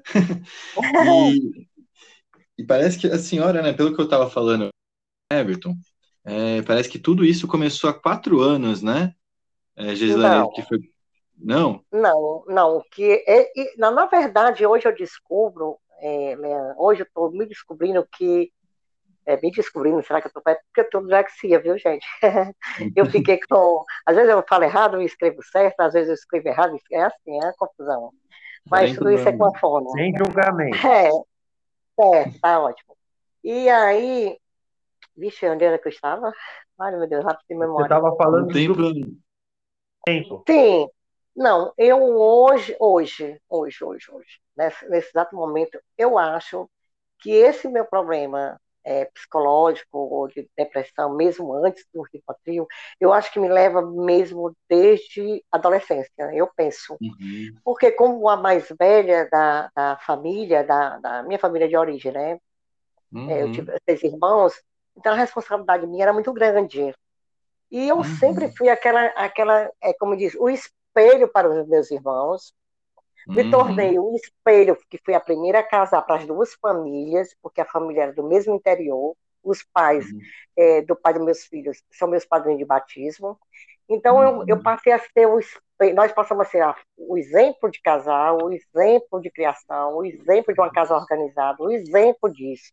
Porque eu uhum. trabalhava, porque eu ajudava, porque eu somava. Tudo eu, eu era, eu era e eu era. Uhum. Então, eu acho que isso eu fui carregando ao longo, talvez, dos meus 17, 18 anos. É tanto que, que na faculdade eu vou até dizer uma coisa muito íntima para. Eu acho que eu tenho liberdade para dizer isso, até porque sou uma mulher muito madura. E na uhum. faculdade, uhum. quando eu estava, acho que no quarto semestre, que eu fiz pedagogia, Uhum. E, e, as meninas, a minha turma de faculdade, ai, chegava no final de semana, ai, eu vou sair, fulano, eu vou sair. Tinha tipo uma, uma cadernetinha dos paqueras, fulano de tal, uhum. fulano de tal, fulano. E eu, foi meu primeiro namorado, foi o pai dos meus filhos, né? E eu tinha uhum. um sonho, um sonho que eu tinha de casar virgem, ter de mel, aquilo tudo. Era uma coisa que eu tinha colocado dentro da minha cabeça. E uhum. eu percebia que minhas colegas eram bem mais avançadas, muito além, aquela coisa toda. E eu chegava até a mentir, E aí, como é que foi, foi esse final de semana? Aí eu fui para tal canto, nós saímos para onde, foi não sei o quê, fui um motel isso, motel aquilo, e uhum. eu e entrava na roda, e eu entrava na roda para não passar por boba, ou então dizer que era minha uhum. mentira, que eu queria ser santinha, aquela coisa toda, né? Sentir parte do grupo também, né? É, e aí, eu, quer dizer, na época eu não tinha a palavra bullying, né? Mas uhum. de repente eu, podia sofrer, né? Mesmo no período. Não tinha nome, mas então, a gente então, sofria igual, né? É, então todo mundo dizia assim, ai, mas você, ai, você só conhece o, o teu namorado? Ah, não, você tem que ter outras experiências. Eu disse, não, vou ter, eu vou ter sim, não, aqui é um namorado assim, por acaso, é porque a gente precisa de criança, mas aí eu criava uma história. É, criava é. sempre. Aquela coisa que era mentira. É, e assim foi até eu me casar. né? E realmente re realizei meu sonho, do jeito que eu queria, aquela coisa toda, né? Uhum. E foi muito interessante. E logo em seguida tive minha filha. Bom, então eu acho que tudo isso, e quando eu casei, a minha responsabilidade, que eu, eu, eu casei é, em, em 19, 16 de dezembro, acho que do, 2000, 2001, acho que. Não, ó, mil, não, não sei, 2000, 1981, acho. É porque minha uhum. filha tem 38 anos, eu acho que ela nasceu, era mais de um ano de casado, mais ou menos isso. Eu engravidei logo, porque eu queria logo ter um filho. Uhum. Então, eu terminei, eu terminei a faculdade fazendo as provas aqui na minha casa, porque eu estava com, com um bebê em julho. É. Mas eu tinha feito já todas as especializações na minha área, porque eu queria todas as áreas, fiz especialização em administração escolar, supervisão, orientação, inspeção, tudo que eu tinha direito eu, fiz. Né?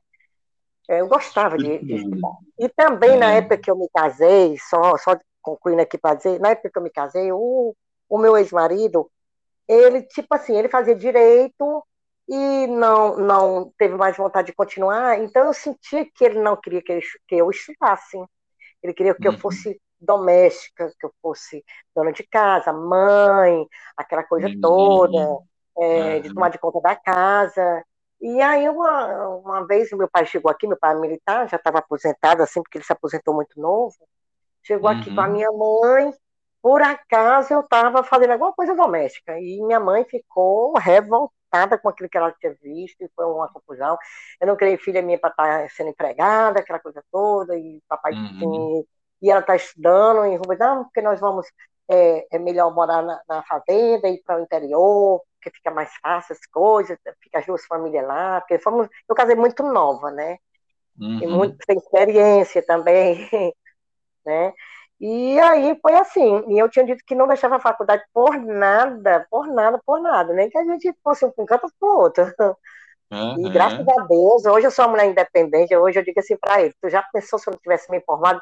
Eu, será que eu estava vivendo hoje de uma pensão alimentícia? Uhum. Meus filhos estariam todos formados, né? E uhum. hoje ele diz assim, ele tem maior admiração, porque eu fui muito além do que eu, eu pensei, né?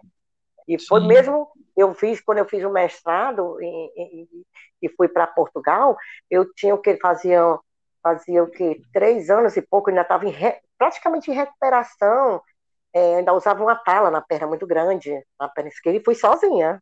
Quer dizer, foi assim, uma coisa muito, assim, muito forte para mim. Estar tá no outro uhum. país, apesar de ser a mesma língua, mas assim, um mundo diferente, pessoas diferentes, sozinha, sem uhum. filhos, sem, sem ninguém, né? Muito interessante. Bom, então eu queria só saber com relação a isso, né? Isso que eu perguntei que eu não sei mais. Mas acho que você respondeu a minha pergunta.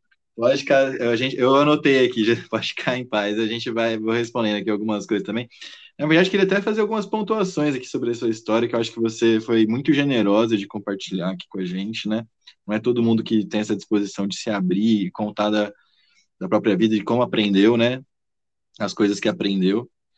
É, acho que uma coisa assim que, que me marcou um pouquinho nessa história é que, no fim das contas, né, você que talvez em algum momento ali na faculdade se achasse, é, como você falou, né, que elas eram mais mais modernas, né, suas amigas ali na faculdade eram mais modernas, no final das contas, quem acabou sendo mais moderna foi a senhora, né, porque foi a senhora que não né, não, não foi subjugada ali pelo patriarcado, né, que, que foi ser uma mulher independente, né? Foi a senhora que, numa época que talvez o, o mais natural fosse né, e até por, por, até uma questão assim da, de insegurança do homem, né? Você falou que seu marido no começo, né, ele tinha essa questão de querer que você ficasse mais em casa, tudo. Isso vem muito do homem que fala assim, ó, se ela ficar em casa, ela vai estar dependente de mim, né? Então eu vou poder controlar, a gente vai poder, né? Se, ela não vai querer ir embora, porque ela vai estar dependendo. E isso era um jeito de, de amar e se relacionar bem mais antigo, né? Isso. A moderninha foi, foi a senhora, e muito forte, né, Gisilane? É, é, isso é que eu digo assim, será que eu levei uma carga tão grande e hoje a carga desandou? Então, é isso a senhora que... fala sobre isso, né? Que não, eu não tenho timidez pra, com relação a isso, por sinal, quando eu falei no, no Instagram, eu tenho uhum tantas meninas, assim, senhoras e jovens que vão no meu direct e elogia e diz que, que passa, que toma, que não sabe o que, que faz, aquela coisa toda, não esperava uma repercussão tão grande. Mas é incrível como as pessoas é, se fecham diante disso, tem medo, tem vergonha. Eu acho que talvez até tivesse. E foi, por incrível que pareça, o que me tocou foi o, o que me indicou, jovem, Oi, tô aqui. O, o João? O, o, menino, o João. O João. É, é, eu, eu, eu como foi, eu, eu fiz assim, alguma coisa com relação à depressão. Ele, uhum. ele viu, ele entrou, pediu para eu seguir, e eu comecei a seguir. E eu comecei a, a conversar com ele assim, falando aquela coisa toda, e contando e tudo mais. Aí foi quando ele me falou do Everton. Sim. Aí eu disse, ah, tá certo. Eu vou, eu acho que ele passou alguma coisa assim, não, não me lembro, viu, Everton? É memória não, não, não. e a idade. Logo depois que você é, começou a seguir minha página e você mandou o seu nome. Ai, foi! E, Muito! E aí Ai, eu já comecei eu, a fazer o convite para a gente poder fazer a gravação. Isso mesmo, foi é, mesmo. Eu é fui buscar. que assim, o mundo acaba, a, as coisas acabam conspirando para as pessoas se encontrarem, né? E hum, eu estou muito satisfeito com essa lição de vida que você está deixando para a gente, assim, e para a gente também perceber, é, muitas vezes a gente tem as atitudes que a gente toma, né, lá, lá atrás, lá no começo, ela reflete na pessoa adulta, né? A senhora achando que, pelo menos na minha observação, acredito que também na observação é, achando que não, por não ser mais adiantadinha como a sua, foram a senhora que rompeu barreiras, é, se formou, tem foi para outro país, com todas as restrições de saúde, e, e é, é um exemplo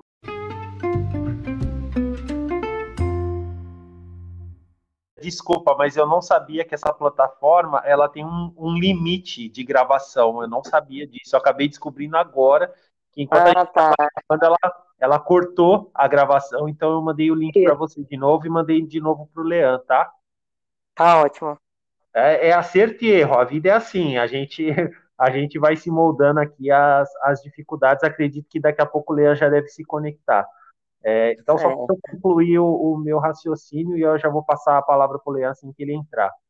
É, na verdade, a senhora que estava muito à frente do seu tempo e e nem percebeu, né, o quanto a senhora estava à frente do seu tempo, assim, em relação às outras pessoas, porque muitas vezes a gente toma certas atitudes, tenta se, se agrupar, né, é, fazer parte de algum grupo, até para se sentir aceito, se sentir querido, e, e, e eu me identifiquei muito com o que a senhora falou, de de repente inventar certas histórias para que aquelas pessoas daquele grupo falassem não, ela faz a mesma coisa que a gente também, ela é uma das nossas. Eu, diversas vezes, eu tomei certas atitudes baseado nesse tipo de... Opa, Leandro, entrou? Opa, agora voltou. Eu não sei o que aconteceu aqui não, cara. Não, não, foi aqui na plataforma, querido. Mas depois eu te explico o que aconteceu. É, Estava concluindo aqui o pensamento, dando continuidade, né? Falei para ah. a que, assim, ela era sempre muito à frente do, do tempo dela e muitas vezes ela não se deu conta. E o fato dela, quando ela estava contando aquela história referente a, a se sentir, fazer parte de um grupo, inventar histórias, quantas vezes a gente na, não fez isso, né? Querer fazer parte, integrado é, em um certo grupo, e a gente falou que fez certas coisas que o grupo também compartilhava, né? Daquele tipo de mentalidade ou ideia. E hum. referente à saúde mental, assim, é, é claro que muitas coisas que marcam a nossa saúde, é, saúde mental, elas acontecem muitas vezes lá atrás. E não é lá na frente que a gente vai achar a resposta, né? É vivendo, é um dia de cada vez, mas essas coisas acontecem tudo na infância, é, na adolescência, né? E o fato da senhora se colocar como uma fortaleza, né? Às vezes a gente assume esse papel meio que indiretamente, né? De tomar a responsabilidade de ser o, o provedor, o chefe, o líder da família. Isso. E, hoje em dia, né, eu consigo observar isso, que isso é uma sobrecarga muito grande, assim, né? Digo isso porque, assim, é, também sou pai de família tal, mas eu não sou o líder, eu não sou o chefe, eu tenho uma pessoa ali do meu lado que me ajuda, né, diariamente, né? Nas obrigações com o meu filho, nas obrigações da casa. Então a gente tenta compartilhar que fica até mais leve tirar esse peso, essa responsabilidade, falar assim, não, eu vou decidir, eu vou resolver. Não, eu, eu e minha esposa, a gente toma grande parte das decisões a gente toma junto. E poucas coisas que a gente tem que resolver individualmente, é, a gente tenta resolver, senão a gente pede ajuda para o outro. Então, acho que o Leão vai concluir melhor, né? Que a gente cortou ele um pouquinho algumas vezes, o Leão pode correr melhor sobre isso. Não, imagina, você tá falando um pensamento super que eu, que eu compartilho, né? É, Gisilane, esse negócio assim da senhora ter sido Fortaleza, né? Foi o espelho sempre, né? De primeiro ali do, como, como a filha mais velha, depois para os seus filhos, né? E... Não, primeiro mais duas famílias, né? Depois foi que foi para os filhos. É, então. Aí depois jogou, né? Tudo. Então, assim, eu, eu, imagino, né, que na, no decorrer da vida da senhora, é, a senhora me perguntou, né, num determinado momento, se foi agora, depois da pandemia, que a verdadeira Gesilane apareceu se a outra era só né, uma, um personagem, uma máscara. Isso, muito bem. E, e Gesilane, o que assim eu consigo perceber é que nós todos, né, como está, como o jovem acabou de falar, a gente assume as nossas máscaras em determinados momentos, baseado naquilo que a gente precisa performar, né? O que, que a gente precisa fazer naquele contexto. Então, o Stat falou assim: ah, às vezes a gente né, inventa uma história só para participar. A senhora contou também da, da questão ali de falar alguma coisinha ou outra que tinha feito para poder entrar no, no, circuito das amigas. Mas, oh. por exemplo, a máscara que teria que usar para é, ter um casamento perfeito, uma casa, como a senhora falou, né? É, a casa mais organizada, é, seu modelo para as irmãs, para os irmãos, um modelo de casamento, depois um modelo de mãe, um modelo que a senhora se colocou também, né, de, de trabalhadora, né, de professora, também gestora na, na questão da educação. Para ser tudo isso, né, é, a gente vai assumindo algumas máscaras mesmo. A gente vai colocando ali umas, umas armaduras, né, que, que a gente precisa pôr, porque senão as pessoas vão enxergar nas nossas fraquezas, as nossas. E fraquezas eu coloco bem entre aspas, né? Assim, eu diria mais a, as nossas inseguranças, né, que todo mundo tem. Então, para a senhora performar essa, esse personagem, né, cheio de uma fortaleza, né, algo indestrutível, algo inquebrável, a senhora precisou botar umas armaduras que em determinado momento da vida, né, a senhora percebeu que não fazia mais sentido, que só era mais pesado de carregar e que era mais fácil compartilhar, como o, o jovem falou agora, né, o Stat? Era mais fácil. Se, é, era mais fácil abaixar um pouquinho a guarda, porque a senhora já estava mais amadurecida, já estava fazendo uma psicoterapia, já estava conversando sobre seus medos, já estava ali se conhecendo mais. Fala, não, deixa eu me mostrar como eu verdadeiramente sou, que eu não preciso mais carregar essa imagem de que eu que eu aguento tudo. Agora eu posso aguentar só o que eu aguento mesmo, né? Agora eu posso não aguentar algumas coisas e tá tudo bem, né? Faz sentido isso que eu tô falando para a senhora, Gesilane? Com certeza, faz sim. Faz demais. É, então, eu acho que e uma das coisas... Pode falar, pode falar, desculpa te interromper, das... Não, nada, eu que peço desculpa que eu atropelo mesmo. É, mas não se preocupe, é porque é, é, incrível, é uma coisa que eu tenho que aprender muito, que agora eu não sei mais escutar, eu estou me educando. É, eu peço até desculpa a vocês, mas é verdade. Não, imagina. Depois eu vou querer falar, depois eu vou querer saber disso, porque a senhora falou, né? Depois da questão da fala, mas eu vou querer ouvir mais depois. Pode falar. É, então, então, assim, uma das causas, por incrível que pareça, eu me divorciei com 21 anos de casada. Uhum. Já com uhum. três filhos, três filhos adolescentes. E, uhum. e, e foi uma separação muito, muito pesada, porque eu fui a primeira das duas famílias a se separar a pedir uhum. o divórcio como mulher, não homem. Uhum. Outra Isso vez quebrando barreiras aí, né? Profundamente as duas famílias. Porque na época, eu digo época, porque assim, quando eu disse que. Por que, que o meu casamento desandou? Porque eu sei que o, o Everton é casado, eu não sei se você é casado, Leandro, me desculpa. Sou não, sou não, mas, Gislane, pode, mas pode falar que eu tô... O Leandro é uma piriguete, isso sim que ele é. ah, certo, vixe Maria, meu Deus do céu, ah, tá danado. É, então. é, mas depois que encontrar a pessoa, esteja bem muito, e depois encontrar a pessoa certa, aí você se ajeita. Amém. Então, assim, quando, quando é, eu, lápis de memória, o que, que eu estava dizendo?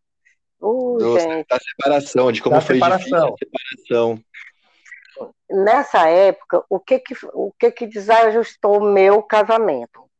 Uhum. É, eu fui fazer uma experiência no meu trabalho, no meu, no meu trabalho de mestrado, além de. Por que, que eu ganhei a bolsa? Porque eu fui, passei três meses em Salvador, na UNEB, uhum. fazer uma pesquisa uhum. das escolas públicas de lá, como era a direção de lá, né? Porque era gestão pública, eu queria saber se era uma gestão fechada, uma gestão aberta para a comunidade, aquela coisa toda. Uhum. E aí, quando eu resolvi ir para é, uma professora, uma professora que era, era de lá, achou meu trabalho muito interessante e me convidou para ir conhecer o ensino público de, de Salvador. E eu disse, uhum. eu vou. Então, eu estava ainda, assim, tudo bem que eu estava só com o, o, mais novo, ainda era menor, mas o pai estava aqui. Quando eu resolvi pra, ir para Salvador, foi assim uma coisa assim, um furacão do tamanho do mundo. Hum. Aí começou aquela coisa de desconfiar, porque eu ia, talvez ia conhecer outras pessoas, aquela coisa toda. Ver a insegurança uhum. dele no papel uhum. de que eu estava uhum. crescendo uhum. profissionalmente, que eu tinha objetivo, e ele, que era o maior objetivo dele, de, de se formar em direito, não conseguiu se formar até hoje, né? Ele vive dizendo que ah, eu vou pegar a faculdade, né, a faculdade, e eu tive até de fazer direito para incentivar ele, ainda umas cadeiras, eu fiquei com ele para ver se incentivava, mas não deu certo. E eu tive que trancar, porque foi logo depois da minha separação, eu tinha que ver as faculdades dos meus filhos, né? Uhum. Então foi uma, uma, uma separação muito dolorosa, como foi uhum. dolorosa? Porque quando, infelizmente, até atualmente, ainda existe mesmo o machismo. Uh. É, eu peço desculpa porque estou falando aqui com dois jovens, né? Mas Não, a verdade. Mas a gente tem que ouvir isso aí. A gente é, tem que ouvir, Gislaine. Bota para fora aí que a gente tem que ouvir. Porque tem domínio sobre a mulher, como se ela fosse uma propriedade, não um ser humano. Uhum. Então eu me sentia como se fosse uma propriedade particular. Desculpa cortar você agora, Geise, mas haja visto é, o grande percentual de feminicídio que a gente tem no nosso país, né? E Pronto, fruto disso, lógico.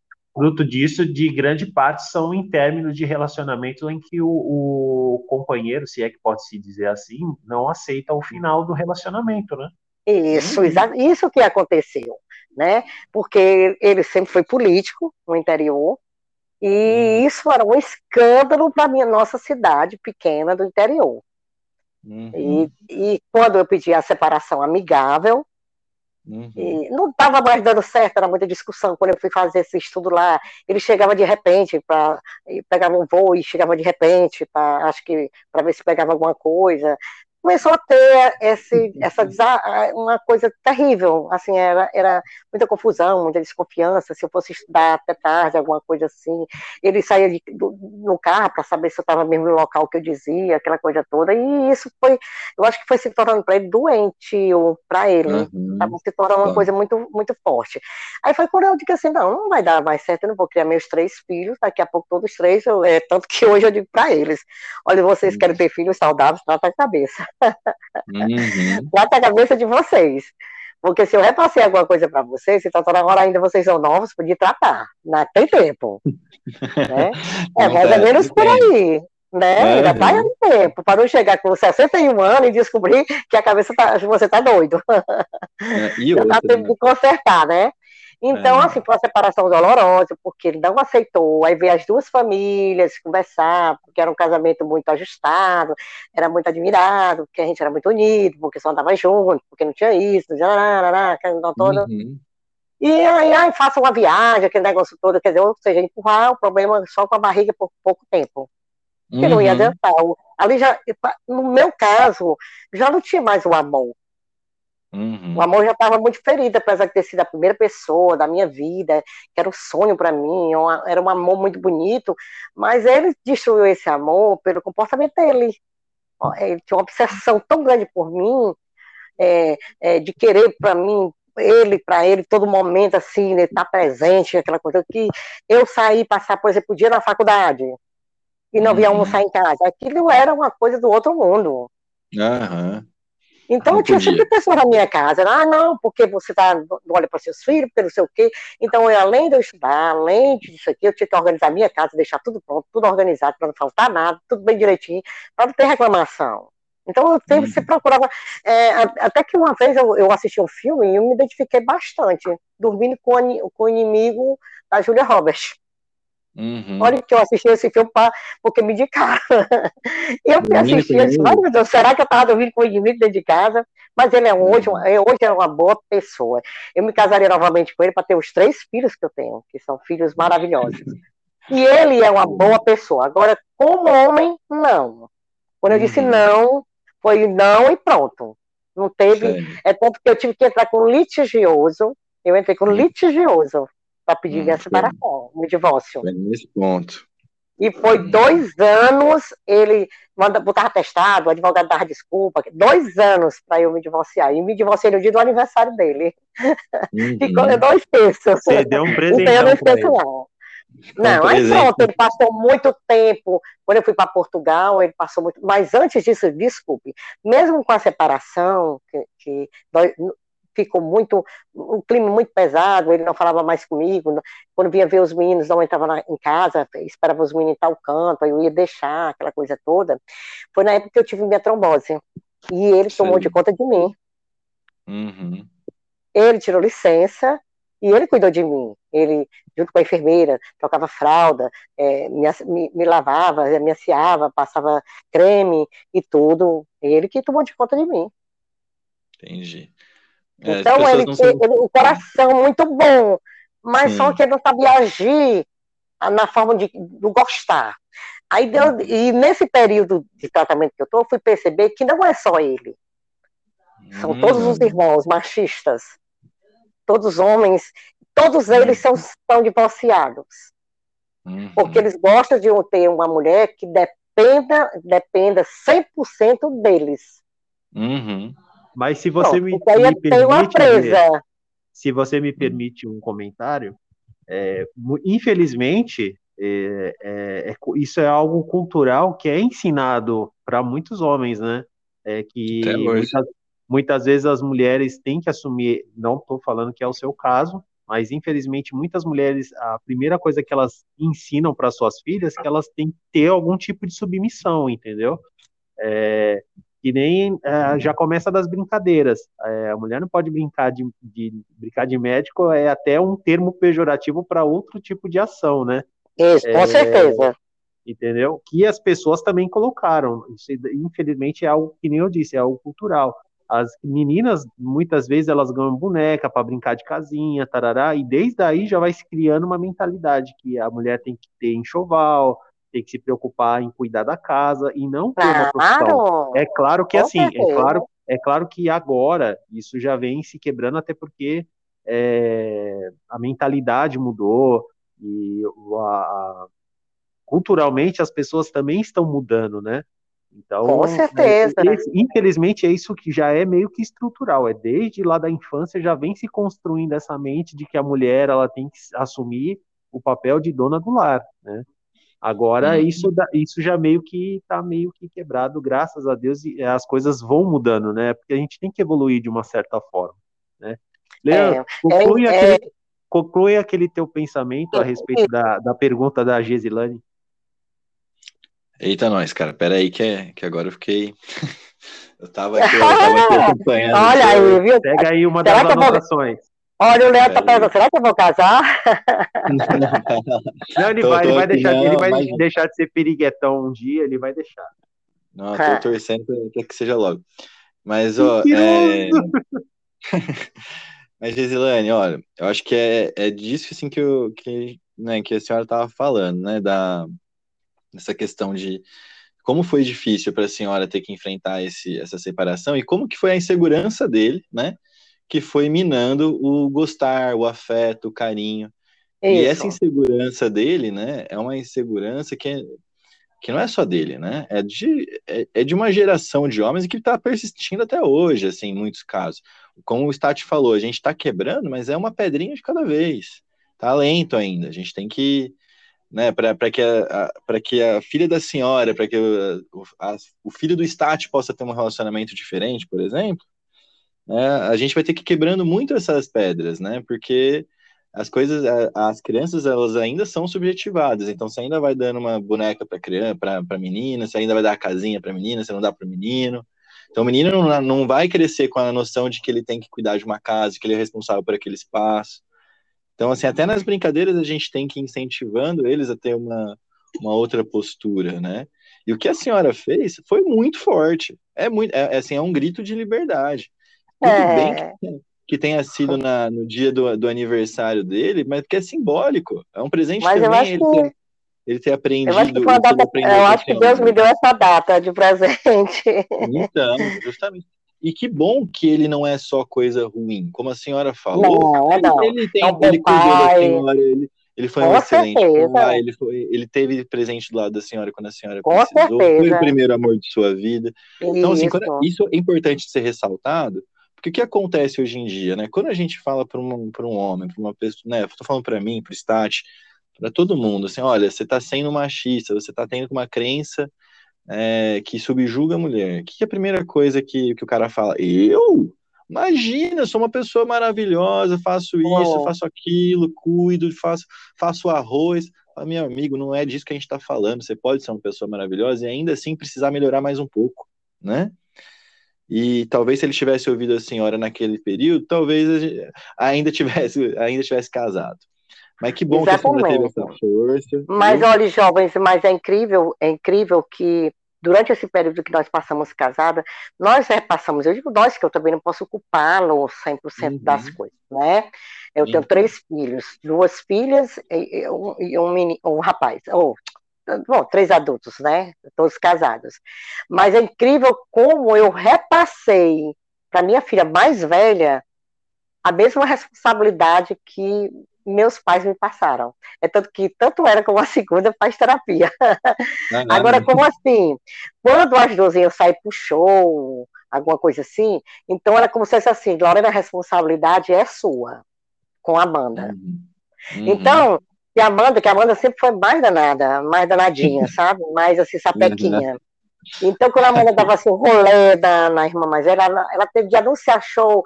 Ah, aqui estão esperando a Amanda, que negócio todo, e a Amanda morta de vergonha, que eu tava com o namorado e tudo. e a Amanda.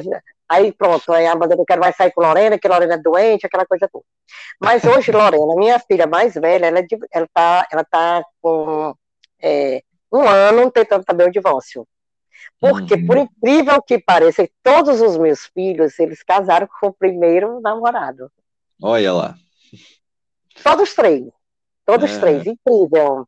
É, e todos passaram, eu passei oito anos namorando com o pai dele, todos passaram de. Amanda passou 13 anos namorando com a atual marido dela. Uhum. Pra poder casar. Uhum. E Lorena passou, acho que 10, Haroldo Neto foi 8 ou foi 9. Assim, tudo pivetinho namorando, e aí foi, até, o casa, até hoje casado. E Lorena não deu certo o casamento. Por quê? Por incrível que pareça, o Júnior, apesar de ser uma pessoa boa, os meninos passaram as férias, é, as férias com ele, os filhos e tudo, mas ele, se ele fosse filho do meu ex-marido, era cópia fiel. Uhum. Por quê? Porque ele é machista. É, minha filha, ela é executiva da Americana, ela administra todas as lojas americanas do estado do Ceará. Então, isso para ele era assim, por mais que ele tenha, tenha fazenda, tenha as coisas, ele não admitia isso, porque Lorena tinha que viajar para o Rio, para reuniões com os, os, donos da Americana, aquela coisa toda que vinha não sei de onde, dos Estados Unidos, sei o quê, a cúpula que era do, do Nordeste, Sul, aquela coisa toda, tinha as reuniões no Rio, uma, agora na pandemia não tiveram, né? Mas ela uhum. viajava muito muito, e também visitar o interior, porque tinha, que tem quase todas as cidades agora do Ceará tem americana, lojas americanas. Uhum. Então, uma, foi uma coisa absurda. Então, chegou no limite que ela também não aguentou. E ela chegou para mim ao ponto, porque ela se tornou também, porque sempre eu mostrei para os meus três filhos jovens, me desculpem, mas eu tenho que dizer, a ser independente, que eu tinha medo eles não serem independentes e passar por situações difíceis. Uhum. Eu queria que todos tivessem é, trabalhassem, tanto que todos começaram a trabalhar muito cedo e o pai não aceitava. Eu disse, não, depois que eu divorciei, todo mundo tem que mudar a vida, que as coisas vão ser diferentes, é, todo mundo vai ter que ir de onde, não tem carro, o gasolina está cara. Eu sempre mostrava a realidade. A uhum. minha. Não a realidade de quando eu estava casado que não sabia nem hum. comprar um, um, quilo de carne, uma carne como era, ir para o supermercado, não ia, eu não ia. Uhum. Então, então aí o que, que acontece? Hoje, Lorena, depois saiu do relacionamento dela, ela conheceu. Ah, é, já que hoje em dia a gente passa três anos para de, de arranjar alguém, né? E hoje em dia não. Tirou, como é que diz os jovens de hoje, desocupou um lugar, logo já tem outro, aquela coisa toda. É mais ou menos por aí, né? É o então, famoso foi namorar, mim, perdeu o lugar. Pronto. E aí ela chegou para mim e disse assim, mamãe, é, é, é, o Tiago já está com bem sete meses que está conhecendo ele, o Tiago me convidou para ir tal canto, a senhora acha, meu jeito todinho, a senhora acha que eu deixo ele pagar, eu vou rachar com ele a despesa, aquele negócio todo? Eu disse, a primeira hum. coisa que eu disse, ele bebe, Lorena, não, ele toma aperitivo, pouca coisa. Você bebe, bebo. Então eu acho que você for beber, você paga sua bebida, é o correto. Uhum. Aí, aí eu, olha o que, é que eu disse. Agora, se você for sair com ele para outro canto, você tá me entendendo?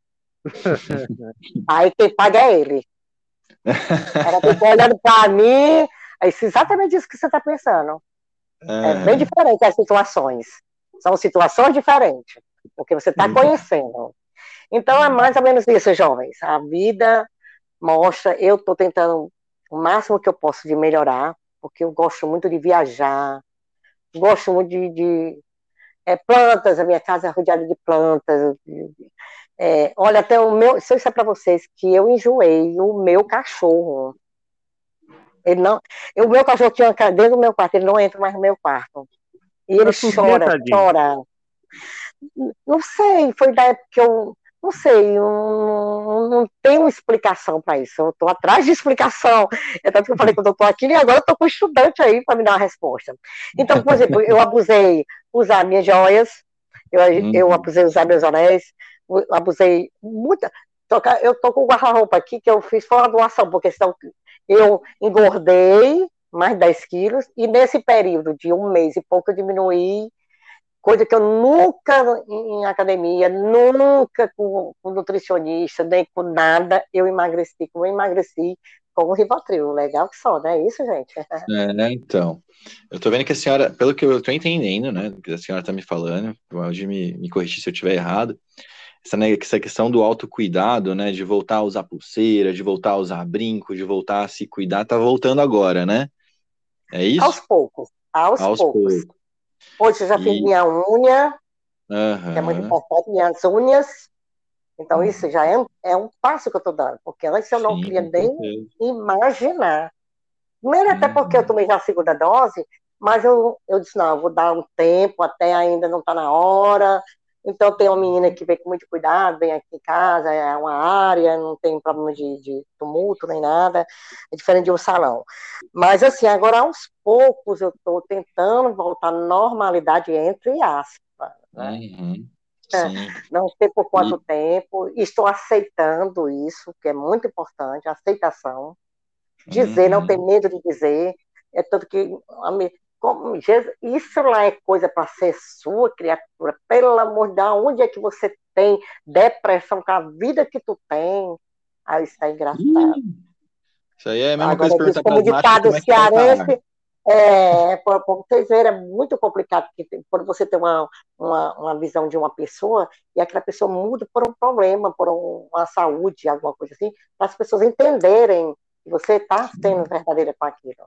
Então é muito Exato. difícil. É, é tanto que meu filho, no dia que foi para a consulta, é, é, é, doutor, vou se acostumando, que quando meu filho foi me acompanhar, mamãe, a senhora acha importante eu acompanhar? Vai sim, você vai me acompanhar para ouvir o que o médico tem para dizer. Uhum. Porque quando eu passava mal, ah, mamãe, vamos logo para o hospital. Assim, era como se não acreditasse que eu estava passando aquilo. Era como se fosse uma, uma coisa. E muitas vezes eu criei. Eu disse para o um jovem aí, muitas vezes eu, eu tive de, mais jovem, tive de beber um porre, assim, tudo bem, um porre, e chegar e passar mal, uhum. entre aspas, para todos os filhos chegarem perto de mim, eu ir para o hospital para tomar o quê? O que, é que se faz dentro do hospital quando está é, de ressaca? Tomar glicose uhum. e um neurológico, um diazepam, alguma coisa assim, né? Exato. É, é exatamente isso. Então, Mas no era... pode fazer mesmo. Então era uma coisa que eu precisava até isso, né? E uhum. eu fui tendo, e é tanto que eu, quando eu vou, eu, agora eu gosto muito de vinho, né? Costumo tomar uhum. vinho, aí, então eu vou, eu, eu, é tanto que eu estou aqui me disse, ah, teve um dia, ó, olha, eu falo pelos cotovelos, teve um dia que eu disse assim, hoje, que ele disse assim, olha, quando você, a senhora tiver vontade de tomar seu vinho, ou sua cerveja, ou o que a senhora gostar, não tome um remédio neurológico. Perfeito. A senhora tire e beba.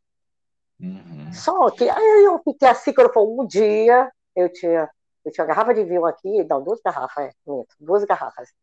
Aí foi na hora do almoço assim, Haroldo disse pro meu filho, abre uma garrafa de vinho para sua mãe. Aí eu disse, mamãe, a senhora pode, o médico disse que no dia que eu quisesse beber, mamãe, esses seus médicos são santos. Porque não se admite que a pessoa toma remédio controlado e pode beber. Aí por isso que eu disse que eu tinha que ir para ouvir. Só que quando, nesse dia que eu bebi, eu passei mal mesmo. Eu, eu uhum. não era mais nem o problema do álcool, que eu, eu bebi até mais ou menos umas sete horas que eu, eu. Foi a primeira vez que eu saí de casa, me encontrei com uma amiga de um barzinho, e tinha tomado uma garrafa de vinho, e depois passei a tomar cerveja, ou seja, o excesso de álcool foi muito. Aí eu tô aqui uhum. assim, mas você passou mal. Aí a Haroldo disse assim, mas bom, ela tomou uma garrafa de vinho e depois saiu para tomar cerveja. Aí ele disse, minha uhum. filha, quando eu disse que você era para beber, é uma taça, duas taças. Não uma aí, garrafa, né? Uma garrafa e depois cerveja, então tá aí o resultado. Como eu disse para você, o problema que você vai sentir é a parte da ressaca, que é horrível. Eu acredito que Sim, deve ser é muito pior, né? Pessoa... É, pois então, gente, foi por aí. O que, que mais que eu quero perguntar? Sim, oh. é, jovem, só assim para terminar, ou se vocês quiserem, eu deixar para outra vez. É, é, do, assim, no processo que eu estou, que faz agora 15 dias que eu estou só com cinco gotas. Uhum. É, acredita que agora será que dá para tirar as cinco gotas, assim, por eu estar tá mais tranquila, eu estou dormindo super bem, estou uhum. me acordando cedo, agora minhas plantas, que antes eu não queria nem ver, certo? Converso com a Rosa e bato a foto da Rosa. Então, será que vai ser possível eu me libertar? Eu acredito que sim, viu, Gesilane? Ó, o tratamento da senhora, assim, que a gente faz para dependência do uso de benzodiazepínico, né, que é o Rivotril, né, o diazepam, outros, o clonazepam, que é, no caso é o Rivotril, né, o nome não comercial dele, é, é um tratamento que é difícil, né, a senhora, a senhora descreveu para a gente, assim, se tiver algum outro profissional da saúde mental ouvindo, se a senhora descreveu o que, que é uma por exemplo, uma síndrome de abstinência. A senhora falou, né, da, dos tremores, da, da, da agonia que a senhora sentiu, do cansaço, falou da, do suor, falou que precisou até, sentiu até uma certa fobia do lugar, né? Às vezes Isso, vem até com sintomas assim, de dor no peito, pessoas acham que está infartando. Isso é uma, é uma, é, é uma síndrome da descontinuação, né? É uma abstinência do benzodiazepínico. E quando a gente toma muito, tem também a questão que a senhora está falando, da dificuldade de concentração, né? Então, quando a gente vai retirando, pode dar alguns sintomas que a senhora também falou. Essa dificuldade de concentração é um deles. Às vezes a pessoa pode ter experimentar um pouquinho de insônia, pode experimentar também um pouquinho de, de tremor, e isso tudo o, o, o médico da ansiedade pode voltar também, uma inquietação, irritabilidade. Isso tudo, o psiquiatra que acompanha a senhora teve que ter muita muita sensibilidade, né, um acompanhamento próximo, como ele, como a senhora falou, né, a cada 15 dias ali vendo ele, para saber como a senhora estava, para poder ir diminuindo devagarzinho. Às vezes a gente troca por um benzodiazepínico de, de vida mais longa, meia vida mais longa, né, até para poder ir fazendo essa redução. E a senhora tem um caso de, de um sucesso muito grande. Se a gente parar para pensar que a senhora já chegou a usar 30 gotas e agora está usando 5, né? Então, um sexto. Tem tudo para pensar assim: olha, eu, eu sempre sou da, da opinião, né? Sempre não, mas sempre que possível, é, de, de devagarzinho, né? Então, agora que está com 5, depois vai para 4, 2 isso. Depois de um tempo, e vai, e vai acabar, entendeu? A senhora está num caminho muito bom, já percorreu, assim, ó, pelo que a senhora falou, coisas muito importantes na vida. Eu tenho, tenho assim, fé e, e acredito que o tratamento da senhora está sendo bem conduzido e que a senhora vai conseguir, por mérito da senhora, sabe? E legal da senhora ter essa consciência em relação ao uso da medicação. Tem gente que, que sabe o mal que faz e não quer parar, né? Por estar numa fase aí mais pré-contemplativa, não contempla ainda a importância de mudar. E, e a senhora já está nesse caminho. A senhora também está nesse caminho em relação, por exemplo, àquela questão do armário, né? Que a senhora falou que está cheio de louça, que foi comprando, e era uma, talvez né, até uma fuga associada àquela casa perfeita que a senhora precisava ter. A senhora também já está enfrentando. Acredito. A senhora está enfrentando muita coisa. Eu, acho, eu vejo assim que a senhora, depois que abaixou os muros de Fortaleza, está ainda mais forte. É isso que eu teria para trazer para a senhora, viu, Gisilane? Ah, fico feliz de ouvir. Isso é muito importante, essa. É, de qualquer maneira, é como se fosse também uma, um, é, uma coisa bem saborosa. tá, tá dentro de mim. Sempre ouvir uma coisa boa. É. Continue no tratamento, continue com a psicóloga, continue na, se cuidando, se amando, né? Continue com o seu psiquiatra, falando com a Rosa, regando suas plantas, dando atenção para esses jovens, ensinando as coisas que a senhora está ensinando para a gente hoje. Principalmente, a senhora ensinou muito para a gente hoje em relação também na questão com as mulheres. A gente tem uma. A gente tem dificuldade de ouvir, é importante a gente ouvir. Então, assim, muito obrigado pelo, pelo seu relato de hoje, viu? Eu fiquei muito feliz ah, de participar desse episódio. Obrigado, Everton. Obrigado, viu, Gesilane? Ah, que prazer, querido. Muito prazer. Também estou muito feliz. E esse jovem aí, ai, vocês apoio, estão no meu coração. Obrigado. Eu que agradeço os dois pelo. Eu que agradeço vocês pelo tempo que vocês tiveram. Prometo ah, que amanhã bom. isso já vai estar disponível. Vou mandar o link para vocês. E é isso. A gente aprende cada dia um pouquinho de cada vez. A gente começa a gente começa a vida no excesso sempre e ao longo da vida a gente vai aprendendo a desmamar certas situações. Sejam Olha, elas. Talvez eu ainda tenha muito, né, para estar vocês também, né? Que eu acho que ainda tem muita coisa dentro de mim que eu não falei. Opa, vai ter episódio ainda para ver. A gente vai aprendendo com esses pequenos excessos, começa com, com 30 e chega a 5 e daqui a pouco não, já vai estar no zero no Rivotril. Então, agradeço a vocês pela tá participação. Uma ah, excelente semana. E logo, Isso, logo a gente. Um logo, logo a gente vai estar com um novo episódio e espero contar com a ajuda de vocês nos próximos episódios aí, tá? Um Sem problema. É um prazer sempre. Valeu, querido. Um abração, pessoal. Valeu, Stade. Valeu, camarada.